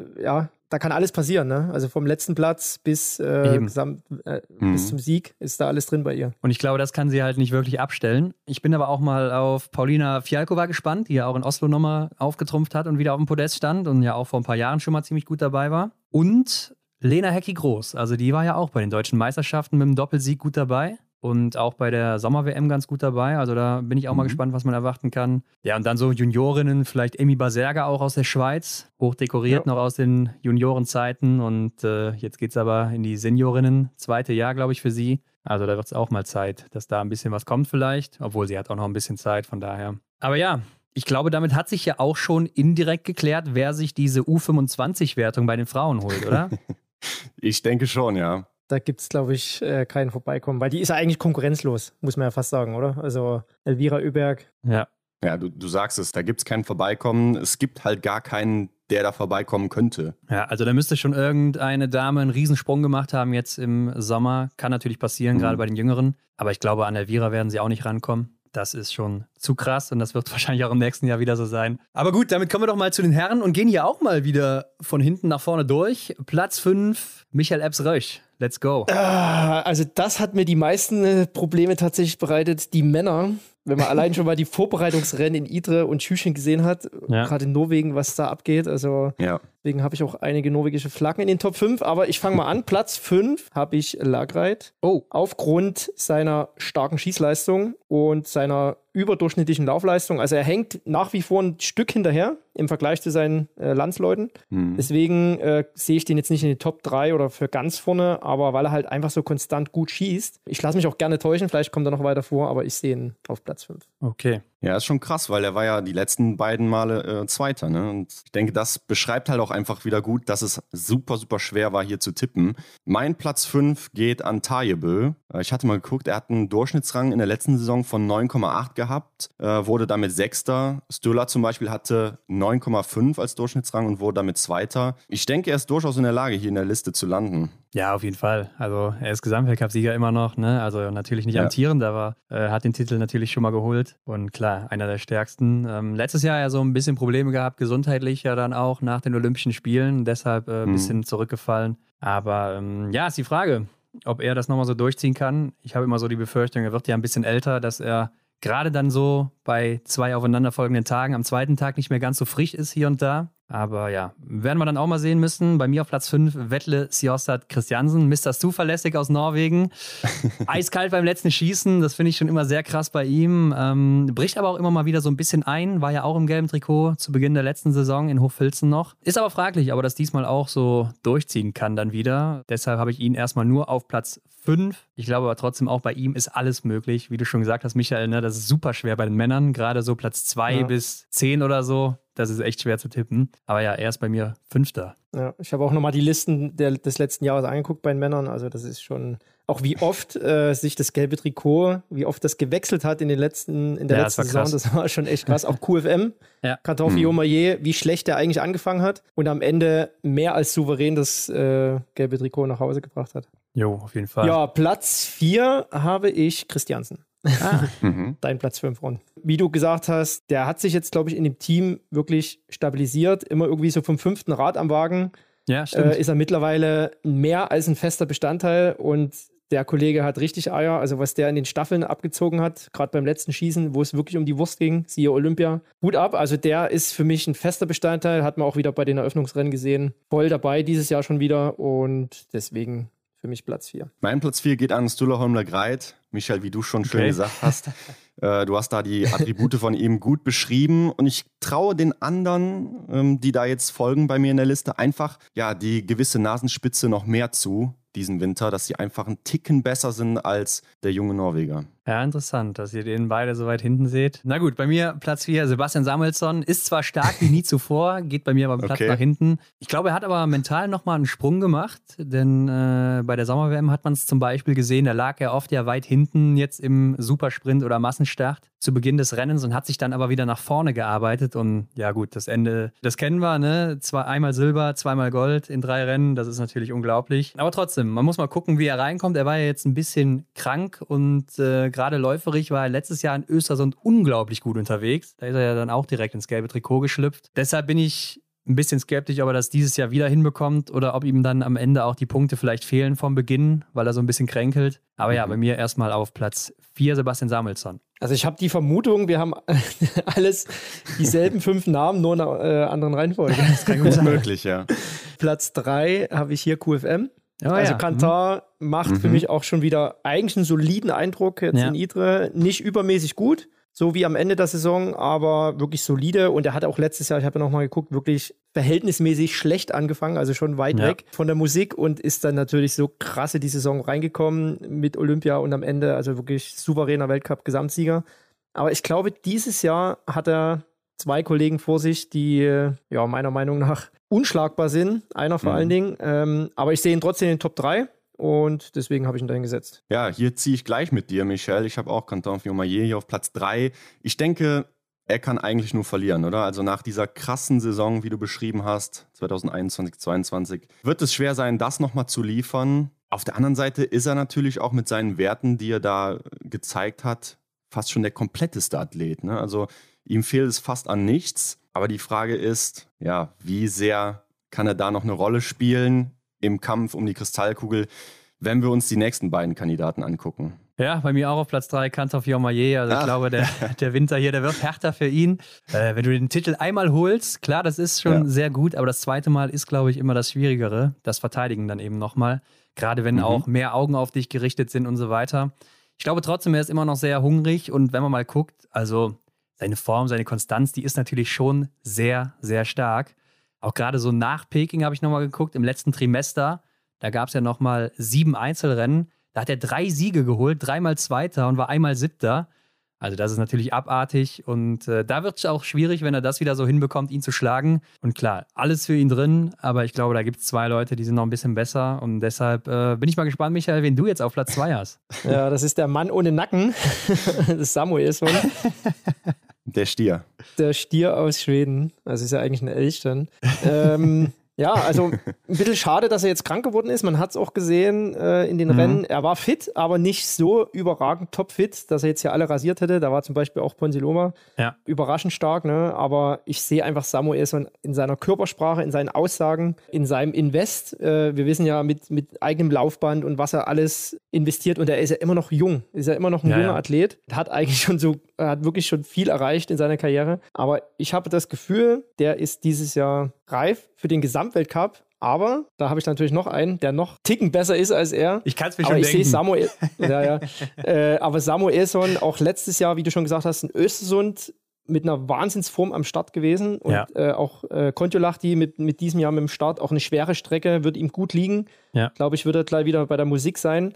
Und ich gehe damit mit der Aussage von Johannes Lukas mit. Er hat ja gesagt, alles, was du hast, nimmst du mit. Haben ist besser als brauchen. Und wenn du gut in die Saison reinkommst und immer so dem, dem Erfolg hinterherrennst, ist es auch eine psychische Sache. Und wenn du weißt, du bist fit am Start, du musst jetzt nicht über die Rennen irgendwie in die Weltcup-Saison reinfinden. Das ist auch so sein Credo und so steht er auch immer am Start und so fit ist er auch. Und deswegen glaube ich einfach, dass er dieses Jahr Zweiter im Gesamtweltcup wird. Da habe ich mich Ja. auch echt schwer getan, also mit ihm so. Aber gut. Gute Platzierung. Ich habe ihn auch auf Platz zwei. Oh, okay. Sebastian Samuelsson, der hat ja auch in der letzten Saison was erlebt, so zum Beispiel das blaue Trikot, was ihm kurz vor Schluss noch weggemobst wurde. Ich glaube, solche Sachen will der nicht wiedererleben und wird er auch nicht wiedererleben. Klar, blaues Trikot ist jetzt raus, da ist er zu alt für. Aber ähm, auch wenn er selber so von sich spricht oder er sagt selber, er ist so stark wie noch nie, da sehe ich ihn tatsächlich als größten Konkurrenten in diesem Winter von der Nummer 1, die ihr gleich hören werdet, die wir wahrscheinlich auch alle äh, gleichzeitig auch, sagen können auf drei. Ja, und sie machen ja keine besondere Vorbereitung auf die WM. Das könnte ihm wahrscheinlich dann auch hier und da vielleicht nochmal die nötigen Körner aufsparen. Von daher, glaube ich, ist er definitiv eine sehr, sehr große Konkurrenz auf Platz 1. Ja, bei mir auf Platz 2 ist Holm Lagreit. Der beste Schütze für mich. Äh, nicht nur treffsicher, sondern auch ja unglaublich schnell. Mhm. Ähm, zusammen mit Simon Eder vielleicht noch.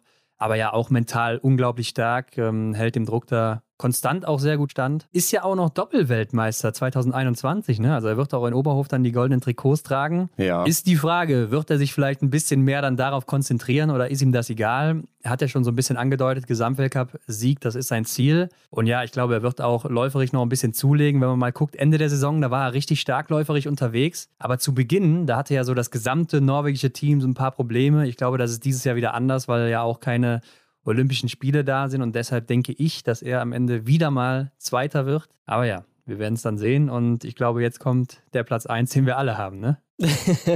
Mhm. Der Rotschopf aus Norwegen. JT. ja, also ich glaube, Johannes Tingnes, der macht dies Jahr. Also was mich überzeugt hat, waren jetzt die Auftaktrennen äh, in Schüchen, Ja. wo er einfach in der Loipe, ich glaube, beide Rennen, ne, Laufbestzeit gehabt. Ja, ja. Und in dem Feld, was ja wirklich brutal ist bei den Norwegern, ähm, sich da nochmal abzusetzen, einen kleinen Tick, ja, das überzeugt mich. Ja. Er ist sehr relaxed, entspannt. Ich fand es auch cool, dass er letztes Jahr gesagt hat, nee, ich bin jetzt hier raus nach Olympia. Äh, ich brauche das, mein Körper, mein Körper braucht das. Ich will jetzt meine Familie haben und hat das konsequent durchgezogen. Der hat jetzt, glaube ich, auch wieder diesen Hunger, ganz nach vorne im Gesamtweltcup anzugreifen. Ich meine, klar, mit der WM, da will er auch äh, ganz oben stehen, aber Gesamtweltcup, glaube ich, über das ganze Jahr wird er die lauteste Musik spielen. Ich finde, ja, der einzige Punkt, äh, wo hier vielleicht ein klitzekleines Fragezeichen aufkommen könnte, ist, wie seine Form wohl im dritten Trimester sein kann oder noch, noch sein wird, weil ähm, er ja dann jetzt so früh schon so krass in Form ist. Ne? Er hat uns ja auch gesagt, dass er eigentlich immer so der ist, der in diese oder der Rennen braucht, um dann wirklich in Topform zu kommen. Und wenn er da jetzt schon ist, steigert er sich vielleicht noch mehr oder brennt er dann vielleicht hinten raus aus? Das Ja. ist so das kleine Fragezeichen, was ich habe. Ansonsten ist er wahrscheinlich nicht zu schlagen. Ja, natürlich. Also er ist natürlich auch irgendwo ein Wunderkind, das muss man so sagen, äh, wie er ja auch läuferig einfach nochmal eine Liga über allen anderen ist. Das ist ja schon der Mhm. Wahnsinn. Klar, er hatte jetzt letzte Saison auch zu Beginn läuferisch Schwierigkeiten, aber in Peking, also was für eine Form er da hatte, da konnte er sich ja nur selber schlagen, beziehungsweise wurde er dann in einigen Rennen vom Wind gestoppt. Ansonsten hätte er ja in jedem Rennen wirklich Gold hier geholt und ähm, das Ja. war schon sehr beeindruckend und ich glaube auch dieses Jahr, der Mann, der ist richtig hungrig. Wir haben ja mit ihm geredet und ich fand es auch so beeindruckend, wie er gesagt hat,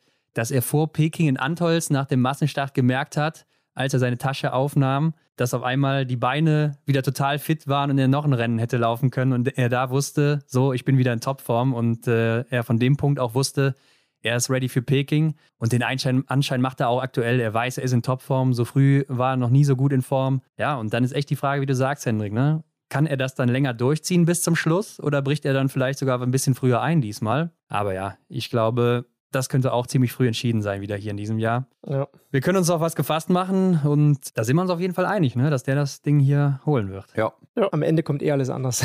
Ja.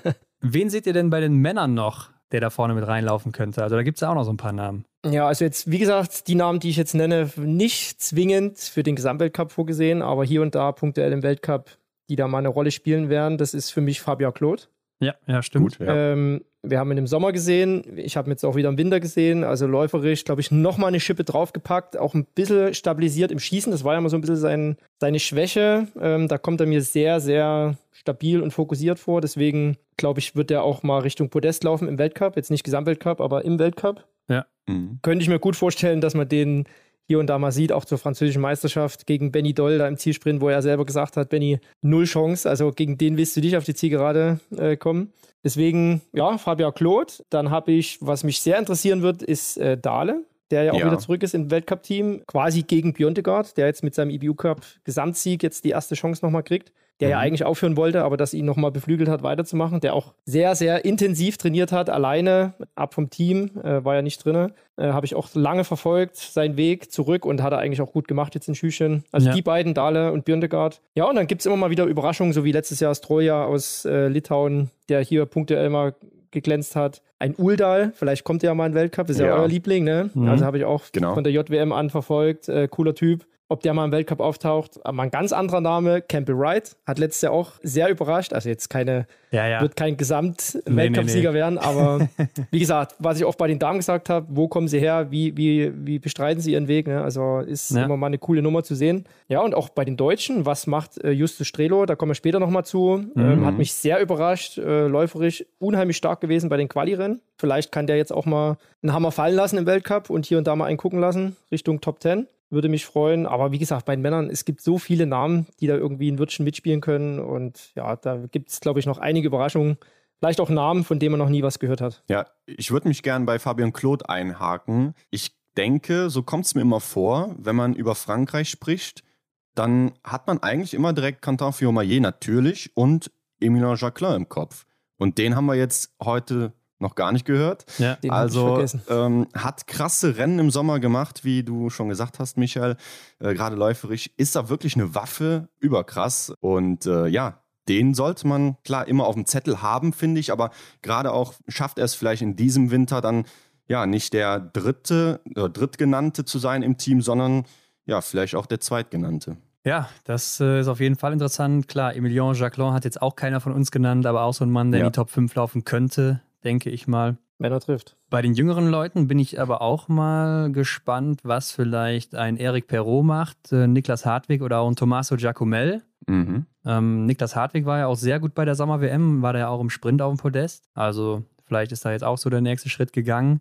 Ansonsten natürlich Philipp Andersen. Ne? Philipp Fjeld Andersen, der könnte vielleicht auch einen Sprung gemacht haben und äh, wird dann weiter nach vorne rücken im Gesamtweltcup. Und damit sind wir ja eigentlich auch schon bei der U25-Wertung, Gute Überleitung.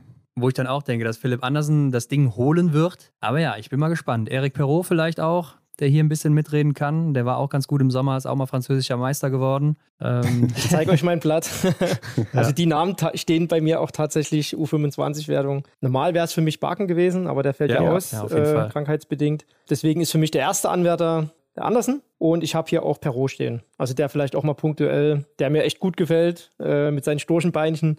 äh, hat aber eine gute Technik, guter Schütze. Ja. Von dem hat man ja auch gehört, er hätte wo äh, die Anlagen eines Martin Foucault, die hat er letztes Jahr noch nicht so gezeigt. Okay. Aber hier und da Ja. hat man schon gesehen, dass der Junge Talent hat. Ist auch noch sehr jung. ja. Muss man auch dazu sagen. Ich glaube 21 erst, ne? ja, ist echt noch Oder sehr jung. 22. Ja, ja, irgendwie sowas. Mhm. Ähm, deswegen die beiden Namen. Aber ich glaube, die Wertung wird Andersen gewinnen. Sehe ich auch so. Ähm, Ich finde aber, hier kann deutlich mehr passieren als bei den Damen. Ja, Also schließe ich mich euch an. Ich denke aber, Philipp Feld Andersen ist halt derjenige, der auch sehr dann von, dieser, von diesen neuen Punktezahlen eben profitieren kann in dieser Wertung dann. Er stand ja letzte Saison zweimal auf dem Podium, von daher kann er sich dann durch diese neuen schweren Punkte, die es da vorne zu holen gibt, ja, definitiv absetzen. Ja, ich glaube wohl hier muss man auch aufpassen, sollte er jetzt in Kontiolahti zum Start nicht gut dabei sein.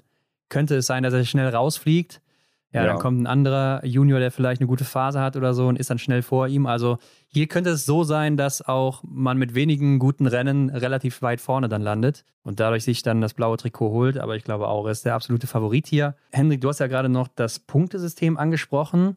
Und da muss man Mhm. ja auch zu sagen, sonst haben wir immer noch im Gesamtweltcup diese Streicher berücksichtigt. Die fallen ja dieses Jahr raus, also das ist ja so ein Ding, da kann man jetzt nicht mehr draufsetzen, weil da hat man dann gesagt, ja, Kirill Eckhoff, der kommt am Ende die Streicher zugute, weil sie immer mal so Ausrutscher nach unten hat und die werden dann dadurch eben aufgefangen. Und die ja auch eine Frau, die wir noch gar nicht genannt haben. Ich glaube, das äh, versteht aber auch jeder, warum wir die nicht nennen, denn es steht ja immer noch zur Frage, wann sie und ob sie überhaupt zurückkommt, oder? Also, Ja. okay, ob vielleicht nicht, aber wann? Wann ist das große Fragezeichen? Naja. Okay, wen wir aber auch nicht genannt haben, das ist das Team Deutschland so wirklich, außer Denise Herrmann und Franzi Preuß. Bei den Männern haben wir noch gar keinen genannt. Ähm, jetzt sind ja auch die Kader raus, veröffentlicht. Vanessa Hinz erstmals nicht dabei nach ein paar Jahren und Janina Hettich-Walz, die ist auch raus und erstmal im IBU-Cup unterwegs. Dafür dabei Sophia Schneider, Anna Weidel und Juliane Frühwirth. Und dann gibt es eben noch die drei Arrivierten mit Denise Hermann-Wick, Franzi Preuß und Vanessa Vogt. Ich habe sie jetzt ehrlich gesagt alle nicht drin, weil ich eben glaube, dass die sich voll auf die WM in Oberhof fokussieren.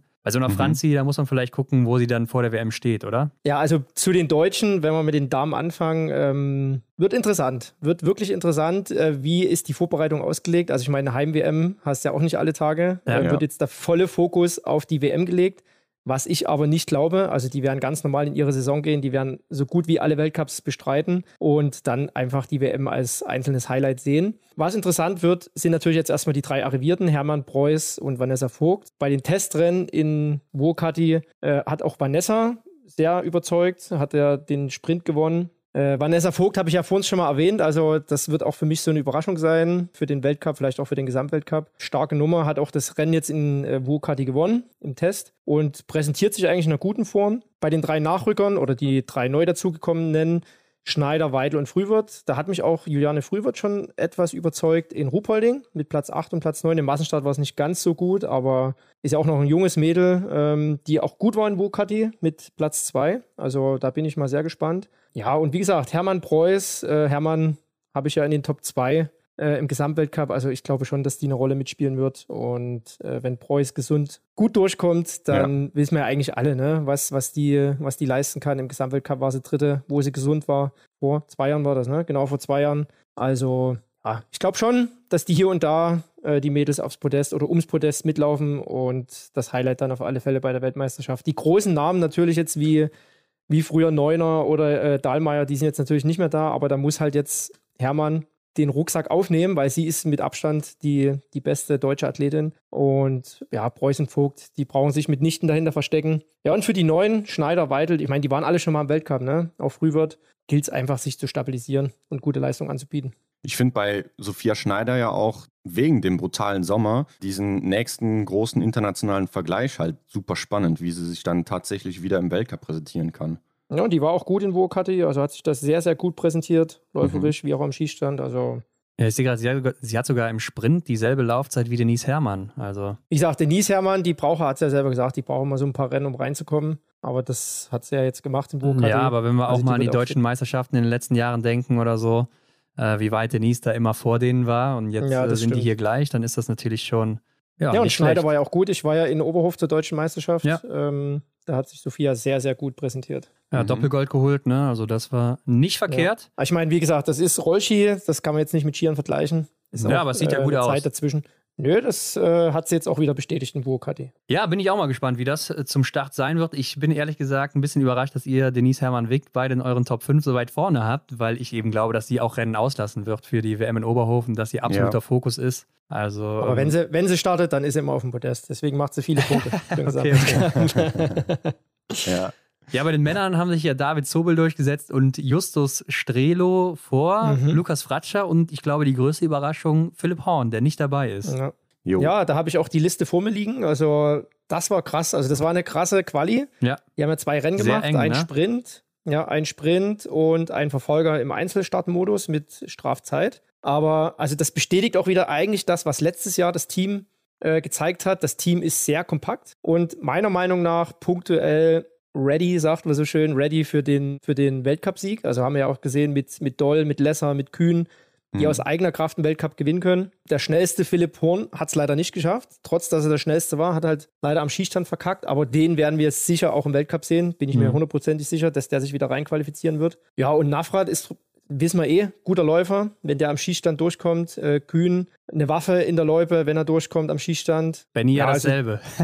Benny dasselbe. Beim Benny waren jetzt so, ich habe ja auch den Podcast gehört, das ist jetzt wirklich nur mein Empfinden, äh, vielleicht liege ich da auch komplett falsch, aber das ist jetzt so mein Empfinden, was ich so raushöre. Da fehlt mir so ein bisschen der letzte, die letzte Geilheit. Ne? Ja. So habe ich das jetzt rausgehört. Zu locker für ähm, dich. Ja. Aber ja, das muss ja jetzt nicht mal was Schlechtes sein. Ja, ja. Ich bin mir auch sicher, dass er wieder äh, da auf dem, auf dem Weltcup-Podest landet dieses Jahr. Mhm. Aber man merkt halt einfach so, okay, auch wie beim Erik, so die letzten, das sind so die letzten Atemzüge. Ähm, das sind Weltklasse-Athleten. Also wie gesagt, ich will jetzt hier niemand zu nahe treten, aber so ein bisschen die Geilheit in seinen Worten hat mir gefehlt. Deswegen bin ich mal überrascht. Vielleicht ist es auch gut so, vielleicht braucht er das, um sich da wenig Stress zu machen. Aber ja, nach wie vor einer der besten, besten Athleten der Welt. Und das ist einfach so, das ist Fakt. Aber bei den Männern muss ich sagen, das ist wirklich ein sehr kompaktes, homogenes Team. Jetzt auch mit, mit David wissen wir ja, dass es auch für das Team eine totale Bereicherung ist und der muss jetzt auch erstmal wieder reinfinden äh, über die Weltcups. Und ich habe ja vor uns auch schon Justus erwähnt, äh, wenn ich jetzt die Rennen vergleiche,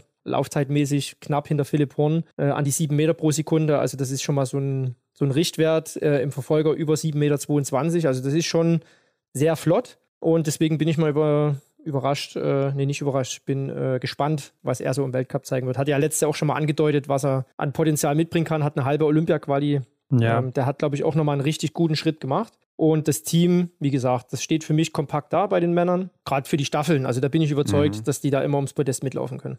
Ja, aber das ist ja gerade das Überraschende, ne? dass Justus Strelo anscheinend der läuferischen Sprung gemacht hat und so nah an Philipp Horn dran ist. Ähm, mhm. Denn in der Vergangenheit war ja die Laufstärke nicht so das Plus von Justus, sondern eher das Schießen. Und wenn das jetzt nicht nur eine Frühform ist oder irgendwie so ein Ausrutscher, weil es die Quali ist, dann wäre das natürlich äh, richtig, richtig gut fürs deutsche Team. Ja, und normal sagt man ja, wenn die Laufform besser wird, leidet meistens erstmal das Schießen drunter. Das ja. zieht sich dann immer so ein bisschen nach, aber er hat jetzt wirklich sehr gute Schießleistung wieder angeboten. Er ist ja ein guter Schütze, aber dass er wirklich so kompakt mit den besten, ich meine, Kühn, Navrat, das sind doll, das sind die besten Läufer der Welt, kannst du ja wirklich mit sagen. Ja. ja. Und dass er da vorne mitspielt, das stimmt mich sehr optimistisch. Ja, sogar schneller als die, ne? Also das ist natürlich. Ja, ja. Klar, man Ja. weiß jetzt Wie nicht, gesagt, wie, das- man weiß jetzt auch nicht, wie sehr haben die sich da reingehängt in diese Quali-Rennen, also wie sehr sind die da aufs Gas gegangen. Ja, das Thema hatten wir ja schon mal, Ron, ne? aber da sage ich dir eins, also wenn du eine Nummer am, am Leihball hast, dann äh, gibst du Vollgas. Also ich, Ja, aber ich glaube, glaube nicht, nicht- dass da irgendjemand äh, Halbgas gemacht hat. Ja, glaub, nicht ja, das glaube ich auch nicht. Aber ich glaube auch nicht, dass du wirklich deine 100% geben kannst, wenn du weißt, hier geht es um nichts und äh, du bist gesetzt und so weiter und du läufst hier einfach mal mit. Ich glaube nicht, dass du dann die 100% geben kannst wie in einem Weltcuprennen oder sonst irgendwo. Weltcup ist eh nochmal was anderes. Das ist Fakt. Äh, Das ist ein Testrennen gewesen mit internationaler Beteiligung. Haben wir auch gesehen. Ich glaube, Seppela war Zweiter in dem Rennen, Ja. äh, der ja letztes Jahr auch sehr rausgestochen hat, der, der junge Finne. Weltcup ist dann nochmal eine andere Hausnummer. Aber sobald du eine Nummer drum hast, dann willst du auch Gas geben. Da gibt es nur ein Gas, Vollgas. Und das haben die, sieht man ja auch, wie gesagt, in den Laufzeiten, dass die gut dabei sind. Letztes Jahr hat man es gesehen. äh, Die haben es am Schießstand verkackt. Des Öfteren. Und das muss ich einfach stabilisieren im Vergleich zur absoluten Weltspitze international. Gerade Norwegen, Frankreich. Das wird halt die Krux, da einfach zu, zu brillieren am Schießstand. Weil laufen können sie die Jungs und äh, wenn es am Schießstand funktioniert, haben sie das Potenzial, in den Top 3 Rängen zu landen. Sehe ich ähnlich. Also Marc Kirschner hat uns das ja auch mal erzählt ähm, mit Rückblick auf die letzte Saison, dass er durchweg zufrieden ist mit der Leistung, weil einfach das Team grundsolide ist. So, also das, das harmoniert gut und die Leistungen, die sind ja durchweg gut und jetzt, jetzt nicht vielleicht bis nach ganz oben, aber einfach stabil und ähm, ich glaube, deswegen kann gerade so die deutsche Herrenstaffel da wirklich gefährlich werden für die anderen Nationen. Vielleicht sogar einer der größten, ja, ist ja jetzt schon so einer der größten Konkurrenten von Norwegen, aber ich glaube, da kommen wir dann dieses Jahr nochmal eine Schippe näher dran. Ja, also ich denke auch Doll, Kühn, Nafrat, gerade so drei Leute, die auch aufs Podium Ja. immer laufen können oder auch zum Sieg, Ja. Wenn sie durchkommen. Philipp Horn, klar, eine große Überraschung gerade für uns, Hendrik. Ne? Wir haben ihn ja schon fast sicher nach der WM und der deutschen Ja. Meisterschaft im Team gesehen, dass der so einen kleinen Bonus hat. Und auch als Laufstärkster natürlich jetzt wieder sich präsentiert hat, was natürlich auch sehr gut ist. Aber gut, wenn es am Schießstand nicht läuft, dann bist du halt weit hinten und dann, ähm, klar, es war sehr eng, aber er muss dann eben über den IBU Cup zurückkommen. Die nächste Frage im deutschen Team ist aber, wer wird denn jetzt der neue Startläufer, wo Erik Lesser nicht mehr da ist in der Staffel? Und da sind ja eigentlich David Zobel und Justus Strelo prädestiniert für, finde ich. Das wollte ich auch gerade noch sagen, weil du gerade Erik Lesser sagst. Man darf ja auch nicht vergessen, bei den Männern jetzt äh, speziell in den letzten Jahren, ne? Schemp weg, Pfeiffer weg, Lesser weg jetzt. äh, Also die drei wirklich die, die Kopfgrößen, nur noch doll übrig eigentlich von den vier Arrivierten. Ja. Mhm. Und da jetzt, äh, jetzt mal im Hinblick auf die Staffel, wie du sagst, da einen Startläufer zu finden, sehe ich Strelo, weil er einfach ein guter Schütze ist und mit dem Laufvermögen, was er jetzt aktuell angeboten hat. In den ersten Runden kannst du dich auch immer verstecken, mitlaufen. Deswegen sehe ich ihn da auf der Startläuferposition. Das ist meine, meine Einschätzung. Der Mhm. Trainer, Ja. der hat da natürlich noch ganz andere Einblicke. Ne? Aber, ihr ich seid glaub, ja auch beide, Sachsen, ne? Also vielleicht hat er da auch einen kleinen Sympathiebonus. Justus, genau. ja, genau.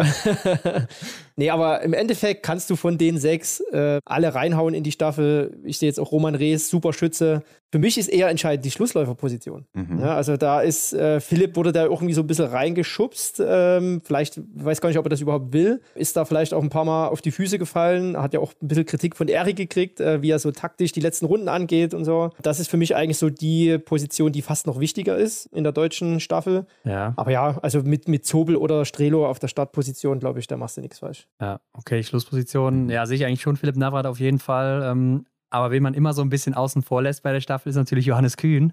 Weil eigentlich hat man ja vier Leute für die Staffel. Ja, das ist auch, das habe ich mir gestern erst so überlegt, eigentlich eine arme Sau, ne? Da wurde ja, Ja. auch nicht berücksichtigt letztes Jahr bei den Olympischen Spielen, bei diversen Weltcups, wo er nicht zum Einsatz kam. Und Mhm. so baust du natürlich alles andere als Selbstvertrauen für einen Athleten auf. Finde ich ein bisschen schade. Ja. Aber ja, am Ende sind es sechs Leute, die haben alle sechs ein super Niveau und zwei müssen halt in die Röhre gucken. Das ist halt Mhm. leider so. Das stimmt.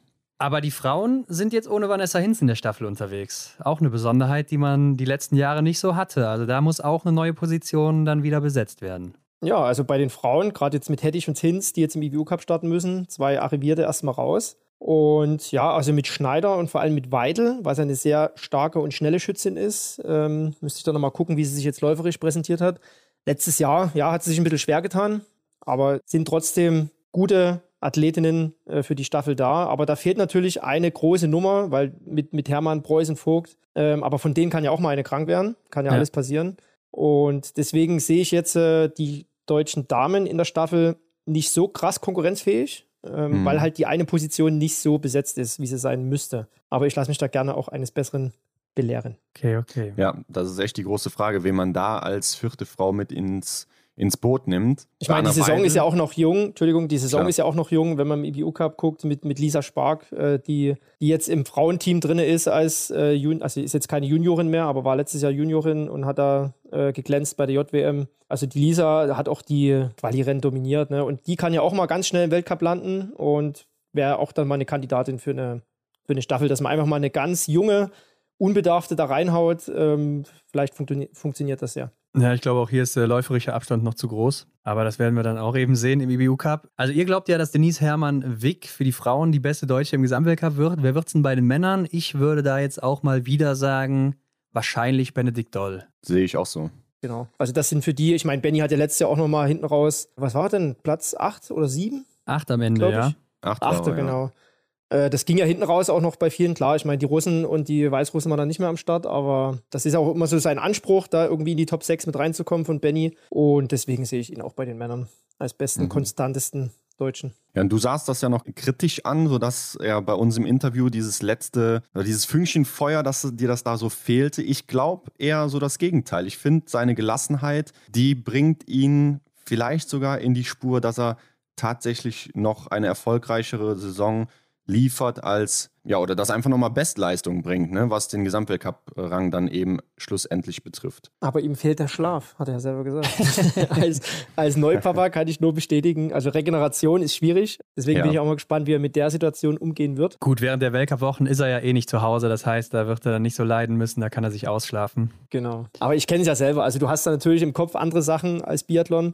Was, wie gesagt, einerseits gut sein kann, dass du halt entspannt in die, in die Saison gehst, aber mir persönlich hat so ein bisschen in seinen Worten die Geilheit gefehlt. Und deswegen, das kann so oder so ausgehen. Ich hoffe, dass es positiv ausgeht. Und ja, wir lassen uns überraschen. Gut, dann gucken wir doch noch kurz auf den IBU Cup. Da gibt es ja auch jetzt ja. die offiziellen Namen, die dabei sind. Lisa Spark war eben schon gesetzt. Dann dazu Selina Grozian, Johanna Puff und Marion Wiesensater. Also drei sehr junge Damen, was ich sehr, sehr gut finde. Also ein gutes Zeichen, dass die jetzt dabei sind. Da geht es in die richtige Richtung im Nachwuchs. Und bei den Männern ist es Johannes Donhauser, Marco Groß, Simon Kaiser und Dominik Schmuck. Ja, das sind jetzt schon drei etwas ältere. Simon Kaiser ist natürlich auch noch einer der Jungen, ähm, mhm. den ich sehr interessant finde, weil er ja auch läuferisch sehr stark dominiert hat da in den Rennen. Also ich glaube, der Junge, der ist zu mehr berufen, wenn er dann mal treffen würde. Ja, also wenn man auch mal meine Meinung bei den Frauen äh, freut mich, dass Spark, die ja eh schon gesetzt war, aber läuferisch sich klar durchsetzt bei den Rennen. Auch die ganz Jungen, die 2-4er, also Baujahr 2004, Grozian, ja, ähm, dass die da vorne mitspielt, Puff. Also das ist schon, das ist schon cool. Und wie gesagt, das sind mal Namen, die ganz schnell im Weltcup irgendwo landen können. Und auch gut für die, die im Weltcup jetzt sind, mit Schneider, Weidel und Frühwirt, dass die auch drücken müssen, weil die wissen, hinten drücken die Jung. Mhm. Und das ist gut zu wissen, weil du musst immer am Ball bleiben. Ja, und bei den Männern, also gerade Kaiser, der hier mit Abstand der schnellste war bei der Quali. Ich glaube, in jedem Rennen ja, ja. hat er da dominiert. Äh, überraschend für mich Marco Groß, dass der wieder so eine Rolle gespielt hat. Mhm. Ähm, schade für äh, Darius Lodel, ist ja von mir, von Altenberg, der sich gegen äh, Dominik Schmuck nicht durchsetzen konnte. Der hat im ersten Rennen ja, Platz zwei belegt. Da habe ich natürlich auch gehofft, dass er den Jüngeren äh, den Vortritt geben, aber war halt nicht so. Aber eigentlich auch ein, ein solides, starkes Team mit Fratscher Horn natürlich jetzt, die bei der Weltcup-Quali dabei waren. Donhauser, Groß, Kaiser, Schmuck. Also das ist schon eine, eine schmucke, eine schmucke Truppe im EU Cup, okay, okay. wenn man es mal so sagen kann. Und ich glaube auch, dass man hier und da einen von denen im Weltcup sehen wird. Was glaubst du, wie schnell wird da rotiert werden? Gibt man denen im Weltcup jetzt erstmal die Chance, äh, um sich da vielleicht die, das ein oder andere Rennen auch dann zu leisten? Oder, oder denkst du, da ist man dann sofort wieder raus? Gerade auch Vanessa Hinz mit der neuen Situation, die lange, oder neues vielleicht nicht, aber eine Situation, die lange nicht mehr da war, wieder im EBU Cup starten zu müssen. Also Punkt A ist natürlich, mit einer Krankheit kann sehr schnell viel passieren. Ne? Also es Klar, muss nur ja, eine oder eine erkrankt werden, dann bist du zack irgendwo im Weltcup wieder dabei. Und zum Zweiten, ähm, meines Wissens ist ja erstmal bis Hochfilzen alles fix. Also da ja. wird jetzt nicht ausgetauscht, was eigentlich auch gut ist, weil da hast du schon mal keinen Stress. Du weißt genau, du hast mhm. erstmal zwei EBU-Cups oder zwei Weltcups, in denen du dich zeigen kannst. Wenn du schon weißt, oh, jetzt habe ich nur eine oder vielleicht zwei Chancen, die darf ich nicht verkacken, finde ich auch nicht so gut. Deswegen hast du erstmal ein bisschen Ruhe. Vor Weihnachten kann auch mal getauscht werden. Im Falle Frankreich dann Weltcup Le Grand Bernard. Was auch gut so ist. Und wie gesagt, es kann mal schnell eine Krankheit reinkommen. Und von daher finde ich das eigentlich ganz gut so, dass da jetzt nicht so krass rotiert wird nach dem ersten Rennen schon. Aber ja, wie gesagt, anbieten müssen sich alle, vor allem im EBU Cup, die in den Weltcup wollen und die im Weltcup sind, die müssen sich anbieten, dass sie drin bleiben. Altes Spiel. Ne? Und Mhm. äh, Eric Lesser hat das Spielchen ja auch durchgemacht, 2020. Ja, war stimmt. auf dem IBU Cup zu Gast und ist am Ende doch bei der WM gestartet. Also für, für Vanessa Hinz ist der Zug ja noch lange nicht abgefahren. Hat ja auch eine schwierige Vorbereitung gehabt mit Verletzungen und Krankheiten. Deswegen über die Rennen reinzukommen. Aber für sie ist es natürlich schwierig, weil sie jetzt viele, viele Jahre ein fester Bestandteil im Weltcup-Team war. Ja. Staffeln, alles gewonnen, ne? Und wird nicht so einfach für sie. Janina Hettich hat das ja schon letztes Jahr, glaube ich, durchmachen müssen. Ja. vorletztes Jahr. Genau. So als Springerin. Wie gesagt, keine einfache Situation, aber am Ende, ja, was willst du machen? Du musst liefern. Das Feld ist eng, wie man sieht. Bei den Männern fast noch einen Ticken mehr als bei den Frauen. Und ja, am Ende ist es Leistungssport und es wird nach Leistung entschieden. Gut, neue Regeln wird es geben. Ein neues Punktesystem, das haben wir schon angesprochen. Das wird schon große Auswirkungen auch auf den Gesamtweltcup haben. Man bekommt ja jetzt mehr Punkte für die ersten sechs Plätze. Die Abstände zwischen den Plätzen sind auch nochmal größer geworden. Das heißt, je weiter man vorne ist, desto besser ist das. Ähm, 90 Punkte für einen Sieg statt 60, das ist natürlich schon enorm. Und das wird natürlich die Schere zwischen arm und reich oder zwischen, ja, sagen wir mal, mittelmäßig gut und sehr gut äh, weiter auseinandertreiben. Und es ist ein Vorteil für die Läuferinnen, die gerade mal oder Läufer, die gerade dann auch am Schießstand schon mal patzen und einen Ausrutscher haben und dann im nächsten Rennen wieder oben mit dabei sind. Also vielleicht sowas wie Julia Simon, Tyrell Eckhoff, Denise Hermann Weg, Johannes Dingesbö auch vielleicht, weil die Top 6 eben so viele Punkte bringen. Das heißt, die Konstanz in den Top 10 oder Top 15, die wird nicht mehr so gut bewertet, wie das mal war. Das muss man ja auch irgendwo berücksichtigen, aber man kann es ja auch nicht ändern, wie viele uns schon gesagt haben. Ja, wo fängt man an, wo hört man auf? Also ich persönlich, wie gesagt, persönliche Meinung, finde es gut, mit den, dass die Streicher weg sind. Das kann man Ja. aber so oder so sehen. Mhm. Äh, als ich selber Athlet war, habe ich mir ständig die Frage gestellt, warum wird mir ein Rennen gestrichen? Also Mhm. klar, wenn du jetzt null Punkte hast, sind eh null Punkte weg. Oder du bist krank, dann hast du halt eh Pech. Aber für den Gesamtweltcup, das heißt der Gesamtweltcup, du musst die gesamte Saison A gut sein, B gesund sein, musst natürlich auch C das gewisse Glück haben. Ne? Also für mich zählt dann einfach das Ganze oder im Ganzen. Ne? Und warum soll mir dann was gestrichen werden? Gerade wenn jetzt ein guter wie Johannes Dingesbö, der lasst den mal in jedem Rennen in die Top 10 laufen, werden dem so viele Punkte gestrichen. Warum? Ne? Und wir haben es gesehen, Foucault läuft im gelben Trikot im letzten Rennen, vor zwei Jahren war das, glaube ich, Ja. ins Ziel und am Ende gewinnt Johannes Dingesbö. Also das ist ja auch für den Zuschauer blöd, das zu vermitteln, was ich auch verstehe. Andererseits, welche Sportart hat denn eigentlich Streicher in ihrer Gesamtliste? Ich bin großer MotoGP-Fan, Motorrad, und wenn ich da jetzt äh, überlegen müsste noch, wer hat jetzt hier ein Rennen verkackt und kriegt noch einen Streicher, finde ich jetzt auch nicht so geil. Also deswegen, ich kann mich sehr gut damit anfreunden. Benny hat ja auch ein bisschen vom Leder gezogen, hier mit Arbeitsnachweis und so. Ja. Also die haben sich schon ihre Gedanken gemacht. Komisch war, die Mehrzahl der Sportler haben ja dagegen gestimmt, Ja. also dass die Streicher bleiben, äh, wurde aber trotzdem dagegen entschieden. Das muss man einfach jetzt so akzeptieren, wie es ist. Und ich finde es auch okay, dass die WM an sich keine Punkte hat, dass man so ein bisschen als eigenständiges Event sehen kann. Äh, andererseits gehört es natürlich zu dem Gesamtweltcup irgendwo mit dazu, weil es die ganze Saison betrifft. Aber für mich ist eigentlich der wichtigste Punkt, nehmen wir jetzt mal zum Beispiel Norwegen. Du hast fünf oder sechs bärenstarke Athleten, aber was passiert? Es dürfen nur vier starten. Ja, ja. Ne? Und zwei gucken natürlich in die Röhre, die vielleicht sogar in den Top 15 sind im Gesamtweltcup. Ja. Und von daher werden die irgendwo auch bestraft. Und das finde ich eigentlich auch ganz okay, dass die WM da rausgenommen wird. Und wie gesagt, von daher finde ich die neuen Regeln jetzt, am Ende wird sich eh der oder die Beste durchsetzen. Punkt. Mhm. Und ähm, ich würde als Athlet mir jetzt wenig Waffel darüber machen, einfach so akzeptieren und ja, so wie es ist, einfach annehmen. Aber hattest du nicht zum Beispiel auch damals als aktiver Athlet so diesen, ja, netten Gedanken so im Hinterkopf nach so einem verkorksten Rennen? Ja, okay, alles easy, ich habe ja noch einen Streicher über, das passt schon so. Ja, aber das verleitet ja dann auch wieder zu so einer gewissen Selbstgefälligkeit, ne? Also ich kann mir Ja. hier einen erlauben. Also hier geht's, wie gesagt, Ja. hier geht's ja um den Gesamtweltcup, ne? Und den Gesamtweltcup gewinnst du nur, wenn du der oder die Beste über das ganze Jahr bist. Oder die Saison, nicht das ganze Jahr, die Saison.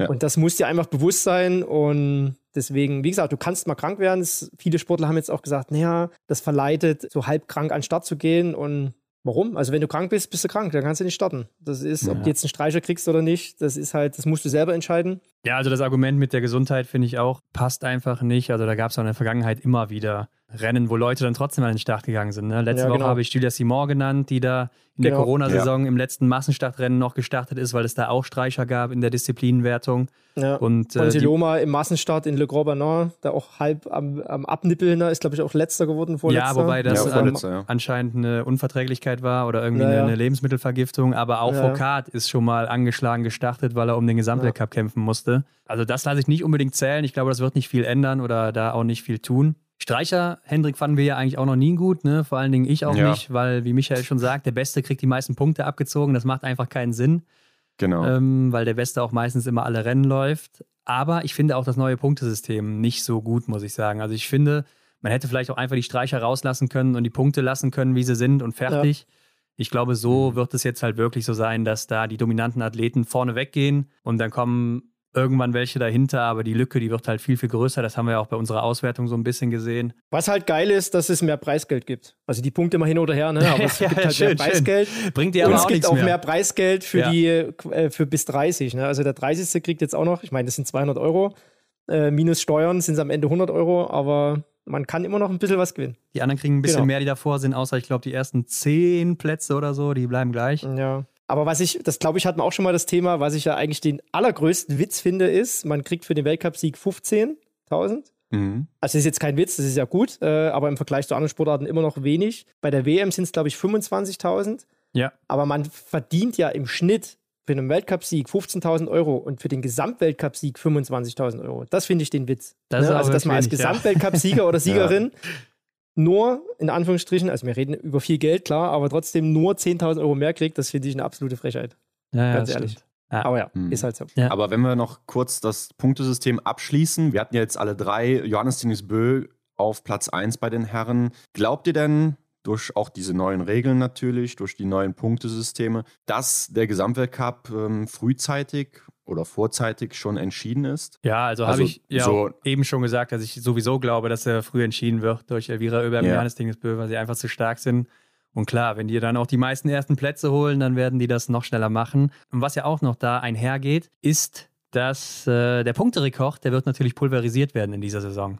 Ja, also der ewige Punkterekord, äh, da kann Ja. man nichts mehr drauf geben, was da früher mal passiert ist dann. Aber ich finde es auch tatsächlich gut. Jetzt gibt ja für den Sieg gibt's 90 Punkte und für den zweiten 60, ne? 75, glaube ich. 75. Also die, die Lücke, ja genau, 75. Die Lücke ist quasi größer vom ersten zum zweiten. Also ich finde, den ersten sollte man natürlich immer mehr belohnen im Punkteabstand zum zweiten und zum dritten. Ja klar, vorher gab es halt sechs Punkte Abstand. Dazu aber auch schon eine größere Lücke im Vergleich zu den späteren Plätzen, die dann folgen. Aber ich finde, das ist einfach zu groß. Also wie gesagt, ne, da wird ein riesiger Abstand dann entstehen und ja, vielleicht werden schon richtig früh oder relativ früh dann die Top 4 oder Top 5 feststehen, die das dann unter sich ausmachen werden. Ja, aber wenn es so ist wie letztes Jahr, wo das gelbe Trikot hin und her gewechselt hat, ich meine, da haben alle irgendwo mal Sieger eingefahren, ne? dann wird sich vielleicht die Waage halten. Wir werden Ja, sehen. aber vorher war es enger, ne? Jetzt wird es, glaube ich, früher entschieden. Das ist Ja. das Ding. Mhm. Ja. Weil die Abstände nicht so Ja. groß sind. Okay, Es wird auf jeden Fall interessant. Aber lassen wir das. Wir haben ja noch einen Punkt, dass der WM jetzt mehr Bedeutung geschenkt wird, weil es da keine Punkte mehr gibt. Jetzt ist die Frage, Michael, funktioniert das? Also Schweden, Norwegen, die setzen ja sowieso auf den Gesamtweltcup-Sieg erstmal mit ihren Top-Athleten. Wird dadurch jetzt äh, vielleicht auch sogar dann Olympia unbedeutender, weil die WM auch so ein Alleinstellungsmerkmal bekommt wie die Olympischen Spiele? Was? Olympia wird unbedeutender. Ja, weil die WM gibt ja jetzt keine Punkte mehr. Das heißt, man fokussiert sich voll auf dieses Event, genauso wie das ja dann auch bei den Olympischen Spielen ist. Und man hat nicht mehr diese Besonderheit alle vier Jahre, dass es nur dieses E- eine Event gibt, worauf man sich fokussiert als Athlet. Das heißt, wird Olympia vielleicht dadurch unbedeutender für einen Athleten? Nee, nee, nee. Warum? Kann ich mir nicht vorstellen. Ja, weil man eben Also jedes Jahr jetzt diese Aktion hat, dass äh, es ein ganz besonderes Event gibt, was nur alleine Ja. für sich selbst zählt, ne? Ja, also das, das hast du, glaube ich, ganz, ganz weit im Hinterkopf, dass es da keine Punkte mehr dafür gibt, dass es ein alleinstehendes Merkmal ist, ein alleinstehendes Event, aber es ist eine Weltmeisterschaft. Und eine Weltmeisterschaft zu vergleichen mit Olympischen Spielen, das kannst du nicht machen. Also Olympia, Olympische Spiele ist nochmal eine ganz andere Plattform als eine Weltmeisterschaft. Ja. Deswegen, glaube ich, wird sich daran nichts ändern. Meiner Meinung. Mhm. Aber das könnte natürlich Auswirkungen auf die Planung der Athleten und Athletinnen haben, ne? dass da auch wieder Athleten und Athletinnen sind, die sagen, okay, Gesamtweltcup läuft dieses Jahr nicht, ich fokussiere mich voll Ja. auf die WM. Das heißt, es könnte sein, dass häufiger mal Topstars fehlen in den Rennen vor den Weltmeisterschaften. Hatten wir aber auch vorher schon. Ob das jetzt Olympia war oder Weltmeisterschaften, ne? also dass da hier und da sich mal einer verpisst hat, irgendwie ins Trainingslager, das hat man früher auch schon. Aber wie du, der Punkt wäre interessant natürlich, wenn du die erst, das erste Trimester schon so dermaßen verkackst, äh, dass du sagst, okay, also hier spiele ich eh keine Rolle mehr, dann brauche ich jetzt auch die nächsten Weltcups nicht mehr am Start sein. Äh, da gehe ich lieber trainieren. Aber das muss man wirklich individuell betrachten äh, mit der Lage, wie, wo gerade jemand drin steckt. Ne? Ob jetzt ein Trainingslager Sinn macht oder ob ich mir lieber die Rennen hole, die Rennhärte, das, das ist total individuell. Aber es kann natürlich sein, dass hier und da einer sagt, okay, Weltcup spielt jetzt für mich keine Rolle. Ich konzentriere mich voll auf die WM. Mhm. Ist dann ein bisschen leichter, glaube ich.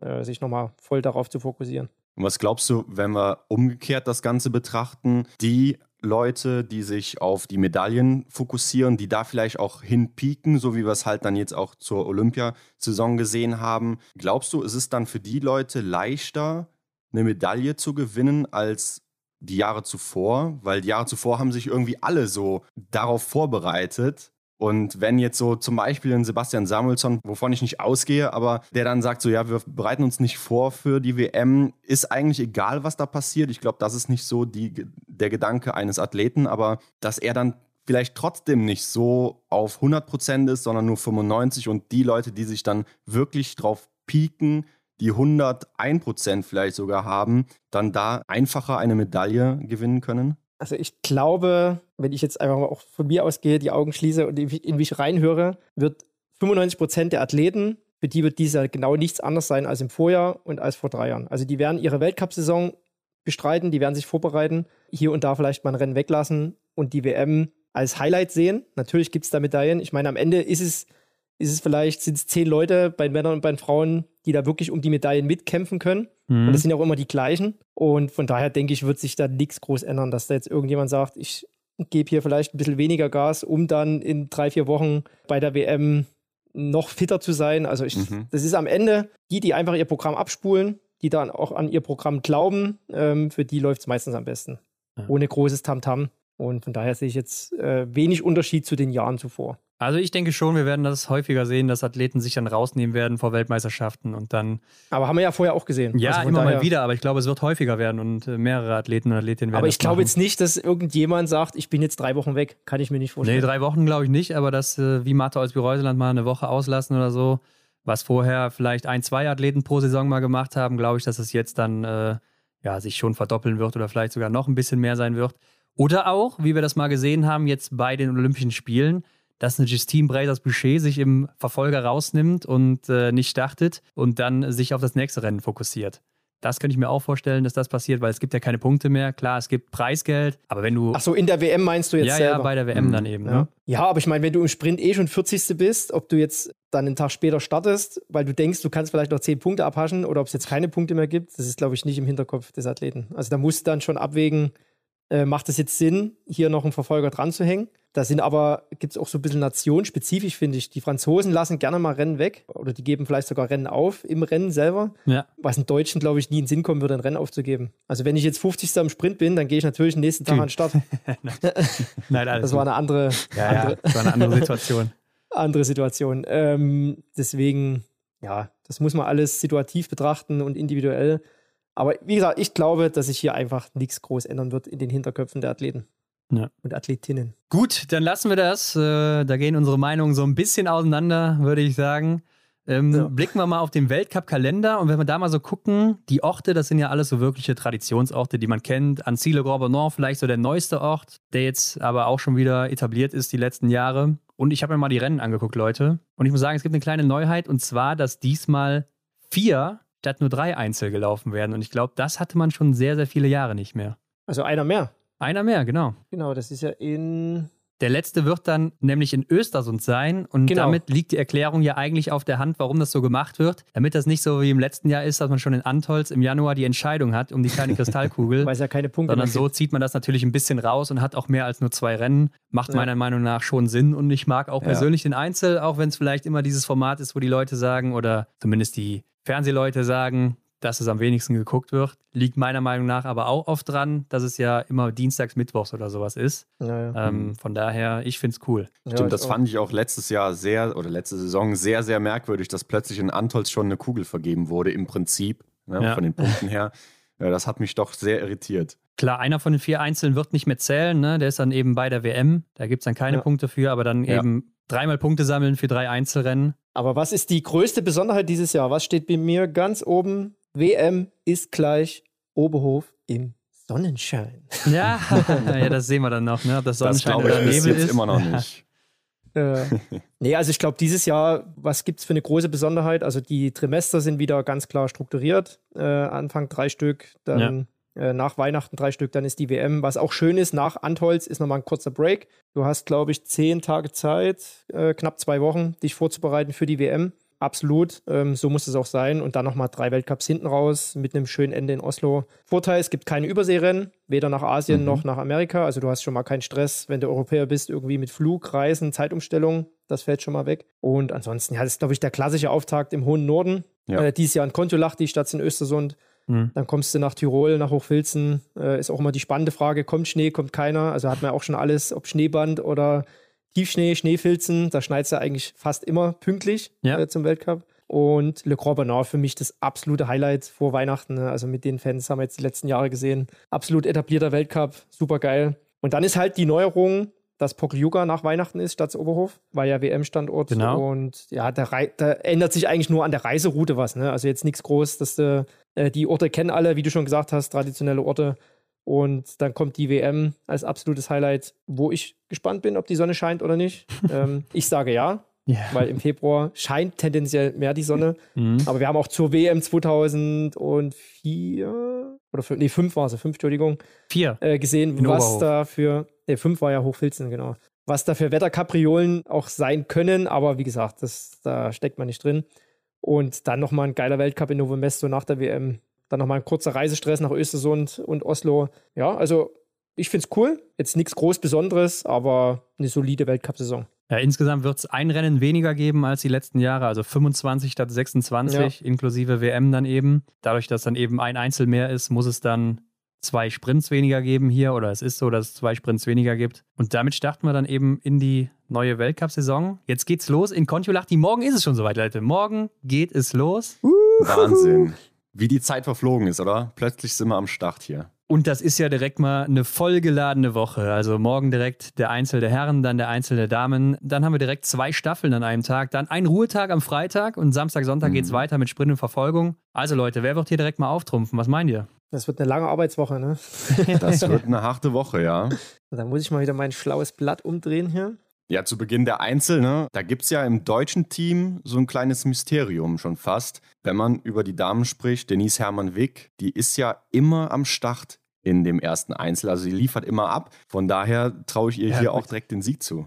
Sieg. Uh. Die letzten zwei Jahre, ja, das äh, ist natürlich dann weit gegriffen, wenn man immer sagt. Aber klar, ich glaube auch, ähm, da könnte sie wieder eine sein, weil sie auch eine ist, glaube ich, die nicht so viele Rennen braucht, um reinzukommen, sondern mhm. auch dann äh, von sich aus schon richtig gut in Form ist, weil sie einfach fit ist, immer topfit. Und äh, ja, vielleicht kann sie hier auch wieder gelassener angehen. Wir haben ja auch mal ihre Statistik ausgewertet im Einzel. Die war ziemlich gut, die letzten sieben Male, glaube ich, war es, ja. Mhm. Also das sieht da ganz gut aus. Dreimal Podium, ne? Ja, ich, äh, ziemlich oft auf dem Podium und äh, auch, ich glaube, nur einmal außerhalb der Top 10 oder sowas. Also, ja. Also ich habe ich hab Top 3, ich habe Davidova, Vitozzi, Öberg, ohne einen Vornamen zu nennen. und in Klammern steht hier äh, Hermann. Also vielleicht ja. kommt es ja noch in die Top 3. Ja, finde ich gut. Also ich habe auch Vitozzi aufgeschrieben, ja, Denis mhm. Hermann und Dorothea Viera, vielleicht auch Mato als wie Reuseland, die da noch mitmischen könnten. Ja, für Reuseland ist es eigentlich ein guter Auftakt, weil ja. halt Einzel, wenn sie noch nicht so fit ist, kann sie es übers Schießen regeln, was sie ja letztes Jahr äh, sehr stabil gezeigt hat, Schießen. Also wäre auch noch so eine Kandidatin. Mhm. Ja. ja. und bei den Männern, da könnte Stühler Holmler Greit äh, dreimal hintereinander der Sieger zum Auftakt sein. Das wäre natürlich schon eine Besonderheit und ist, glaube ich, auch noch nie passiert. Ich habe mal auf zwei. Ich habe Janis Tingesbö, Lagreit und Samuelson. Okay, ja, Sebastian Samuelsson habe ich auch definitiv unter den Top 3, aber ich glaube, am Ende macht es Taille. Oh, okay. mhm. nee, ich glaube auch, da macht es schon. Stühler ist da meine Nummer 1 und dahinter okay. lassen wir uns mal überraschen. Staffel geht bei den Männern für mich kein Weg an den norwegischen Männern vorbei. Also die muss man schlagen oder die müssen sich selber schlagen. Das Team ist so brutal stark, da, da gibt es keins, was dagegenhalten kann. Bei den Frauen sind es wahrscheinlich die Schwedinnen aktuell. Vielleicht die Französinnen so ein bisschen, aber die sind auch geschwächt äh, durch Anaïs Pescan und Justine Brazers-Boucher, die nicht da sind. Mhm. Ja, und dann aber vielleicht auch Deutschland schon. Also ich habe bei den Frauen Schweden, Frankreich, Deutschland und bei den mhm. Männern Norwegen, Frankreich, Deutschland. Ja. Sacken lassen. ich glaube, dass der Bonus ist natürlich, dass äh, Russland und Belarus nicht mehr mit dabei ist. Also das, das macht es ein bisschen leichter. Ja, wie du schon gesagt hast, ne, ich denke, bei Norwegen gibt es keine Einwände, dass die bei den Herren auf jeden Fall die erste Staffel gewinnen und ähm, da werden sicherlich auch einige folgen. Ja. Und dann kommt der Sprint. Das ist für mich dann der Tag für Johannes Tingis Bö, wo er das erste Mal hier die Konkurrenz pulverisieren wird mit seinen Laufzeiten und äh, das Ding nach Hause holt. Franzi Preuß war auch mal auf dem Podest in Kontiolahti im Sprint. Warum nicht schon wieder? Könnte natürlich sein. Wäre auch, glaube ich, ein richtig guter Einstand für sie. Ansonsten ganz klar, Elvira Oeberg und Hanna Oeberg, die sind zu Beginn immer stark und natürlich auch Sebastian Samuelsson. Vielleicht auch Martin Ponzile Oma, der Sprintweltmeister. War ja auch gut in Idre, ne? hat das Rennen gewonnen. Mhm. Nee. Also eigentlich war er Zweiter, aber da hat auch der Franzose gewonnen. Chaglar. Das zweite Rennen hat Ponzioma gewonnen, ja. Nee, ja klar. Ja, also als Schwede hatte er gewonnen. Ja, okay, okay. Intern. In, intern, genau. Ja, ja, ja. Also ich habe Johannes Tingnes Bö, ich glaube, der gewinnt alle drei Rennen. Echt? Auf den Verfolger, ja. Wow. Also ich Okay. habe Johannes Tingnes Bö vor Samuelsson und Christiansen Ja. im Sprint und bei den Frauen Elvira Oeberg, Hermann, ja und dann ein Fragezeichen. Das ist schwierig. Keine Ahnung. ja, da würde ich noch Chevalier Boucher vielleicht mit reinbringen. Ja. Und Johannes Tinnisbö, klare Sache im Sprint. Ja, ich denke, der Verfolger ist dann wieder so ein Rennen, da kommt es natürlich auf den Sprint Ja. an, aber ich sehe hier auch so ein bisschen Klar. die Franzosen vorne, vielleicht so das erste Ausrufezeichen von Canton Fiormaillet, Sebastian Samuelsson, der ist ein guter Jäger und dann vielleicht auch der Tag von Lisa Vitozzi, wo sie dann vielleicht nach vorne Mhm. brecht durch ihr starkes und schnelles Schießen. Aber ja, es bleibt spannend und wenn Johannes Tegnisbö wirklich alle drei Rennen gewinnen sollte, dann ist das natürlich schon mal eine komfortable Führung für ihn. Ja. Äh, das wäre wirklich brutal. Aber eins ist auch Fakt, äh, Kontiolahti, ähnlich wie Östersund, so ein bisschen so eine undankbare Einzelstrecke, weil Ja. halt brutal in Kontiolahti die Wand, dann gibt es ja im Einzel noch hinten noch eine andere Wand, die sieht man gar nicht im Fernsehen. Also das ist eine richtig harte Strecke, wie gesagt, ähnlich wie Östersund. Ja, und im Einzel ähm, und auch im Sprint, da musst du in Kontiolahti musst du fit am Start stehen. Also die, äh, die verzeiht keine Schwäche, die Runde. Deswegen glaube ich, die Teams, die hier wirklich heiß am Start sind, die Schweden, die Norweger, die Franzosen. Ich hoffe auch die Deutschen. Also wie gesagt, wenn ich das gesehen habe, die Laufzeiten stimmt mich eigentlich positiv. Das vielleicht auch eine Überraschung eines Deutschen oder einer Deutschen. Deutschin? Nee, das ist Quatsch. Deutschen. einer Deutschen ähm, da vorne mit reinlaufen kann zum Weltcup-Auftakt. Was wir jetzt auch die letzten Jahre immer wieder gesehen haben. Klar, Denise Herrmann natürlich auch im Sprint zu nennen, denke ich. Ja. Und für die Verfolgung, ja, sehe ich Sebastian Samuelsson ganz weit vorne. Vielleicht im Sprint noch ein bisschen hinten an, aber ja, dann, dann stelle ich mir den Stier so in seiner Startbox vor und dann, dann geht's ab. Ja, ist auch ein guter Verfolger. Kontilachti natürlich auch so ein Ort für Lukas Hofer in, mit der Wand dann eben, wo er da hochspringen kann. Den haben wir noch gar nicht genannt heute, ne? Ja. Der Ja. hat ja auch mit den Schweden trainiert. Also, Ja. oh Gott, Entschuldigung, Luki, wenn du das hörst, ey, dich habe ich ja überhaupt nicht auf dem Zettel gehabt. Also, dich sehe ich natürlich auch hier und da mal auf dem Weltcup-Podest. Äh, für Gesamtweltcup weiß ich nicht mit deinen Verletzungen, wie weit das reicht, aber absolut auch immer ein Kandidat, aufs Podest mit rumzuspringen. Ja, da bin ich auch gespannt, wie er dann zurückkommt nach dem Jahr jetzt auch mit den Schweden, wo er ein bisschen da trainiert hat und so einen neuen Trainingsplan Ja. auch vielleicht hatte. Das wird interessant sein. Also, die Fragen, die klären sich dann ab morgen, die ersten zumindest. Und wir haben ja jetzt schon einiges auf der Uhr hier.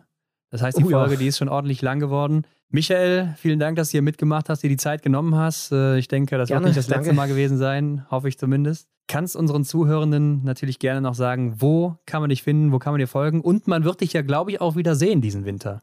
Ja, man wird mich sehen, äh, vorrangig hören. Bei Eurosport bin ich wieder als Kommentator für alle Rennen, ähm, punktuell auch bei Sky Sport News mit Christian Aquasade zu sehen.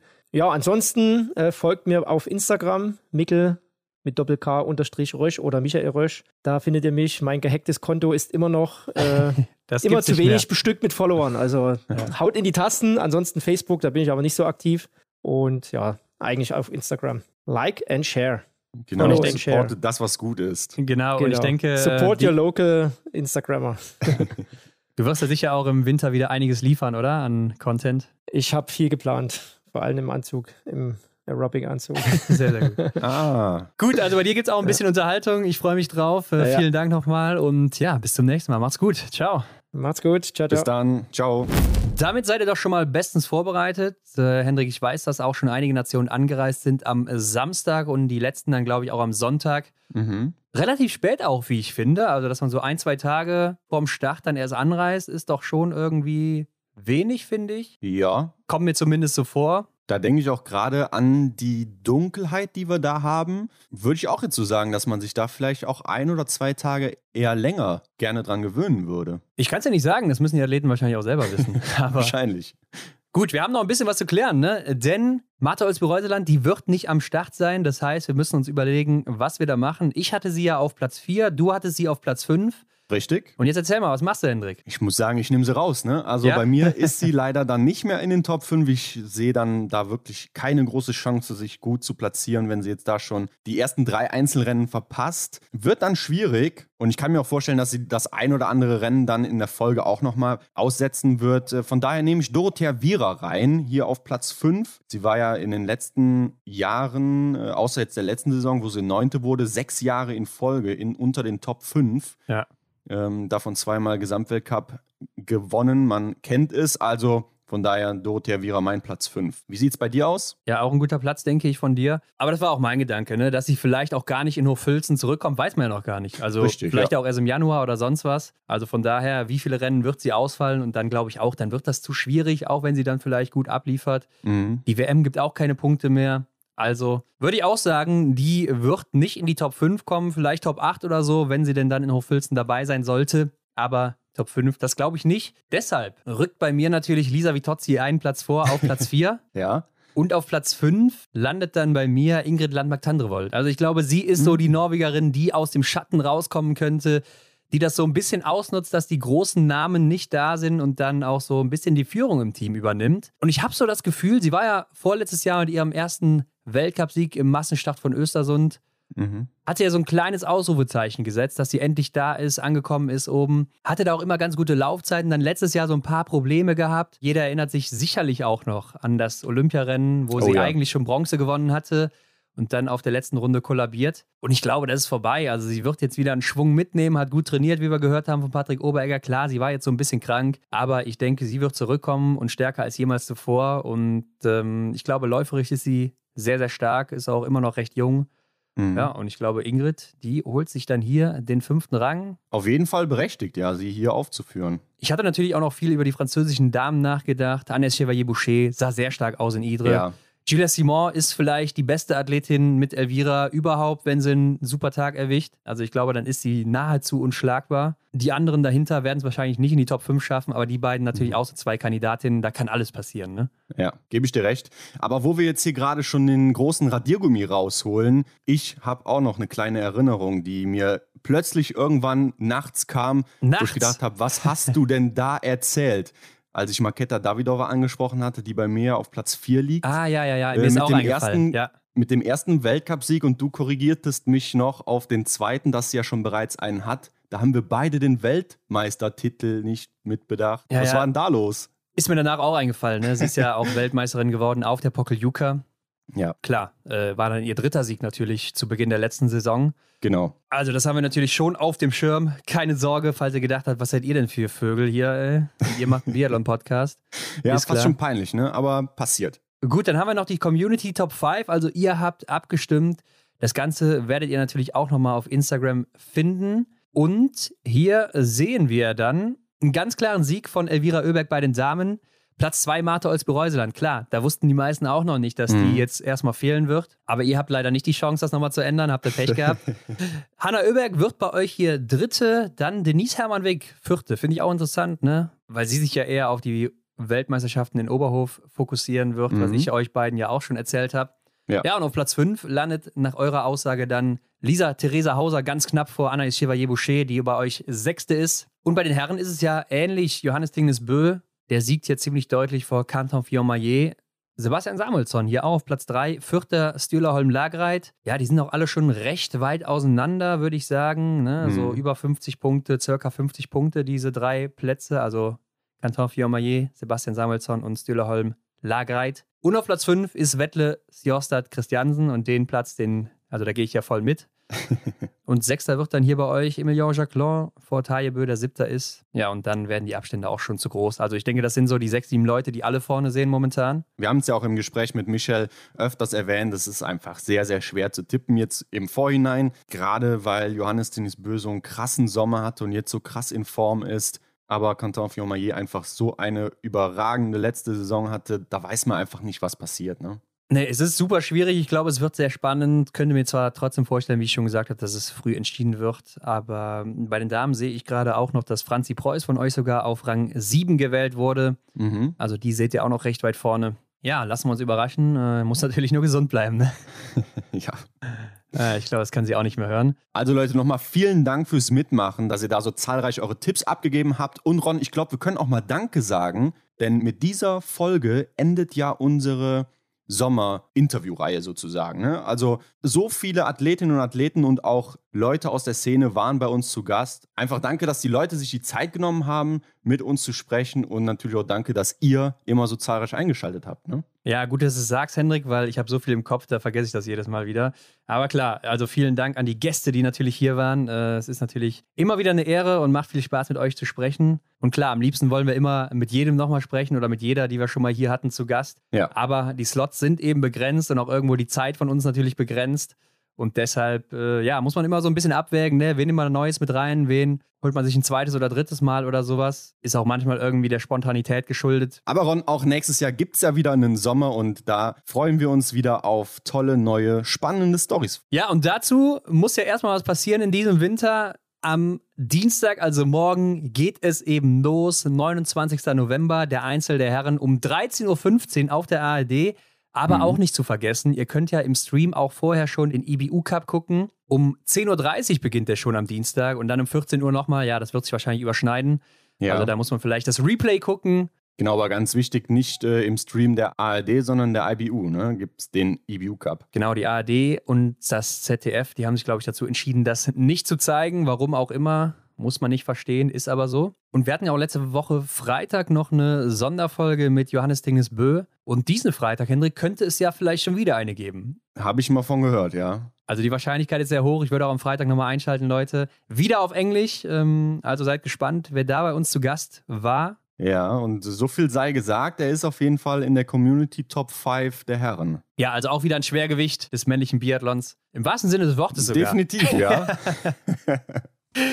Aber ja, schreibt uns doch mal, was denkt ihr denn zu unseren Top 5, die wir ausgewählt haben? Hinweise zu Michael und auch zu uns findet ihr wie immer in den Show Notes. Und dann bleibt mir auch nur noch zu sagen, abonniert uns doch gerne bei Spotify, iTunes oder wo auch immer ihr das hört. Bewertet uns da auch gerne. Am besten natürlich mit 5 Sternen und das geht jetzt auch bei Spotify, Hendrik. Genau, da gibt es so eine neue Funktion, da ist so ein Stern bei uns, da klickt ihr mal drauf und dann vergibt ihr davon 5. Und wir sagen wie immer, vielen Dank dafür. Yes, thank you very much und teilt das überall mit all euren Biathlon-Freunden und mit euren Eltern, euren Haustieren und was auch immer ihr noch so in eurem Umfeld rumfliegen habt. Also, wir sind dann am Freitag wieder zurück und wer sagt, nee, Englisch ist nichts für mich, dann eben wieder am Montag mit der ersten Weltcup-Woche aus Kontiolahti schon. Jo, in Finnland geht die Reise los. Und ich muss mich immer dran gewöhnen, dass es nicht in Österreich, sondern Schweden ist, Hendrik, also, weil das so ungewohnt ist. Aber gut. Ja. Macht's gut, Leute. Bis dahin. Ciao. Ciao. Das war die Extra-Runde mit Ron und Hendrik für diese Woche. Neue Folgen gibt es jeden Montag, überall, wo es Podcasts gibt.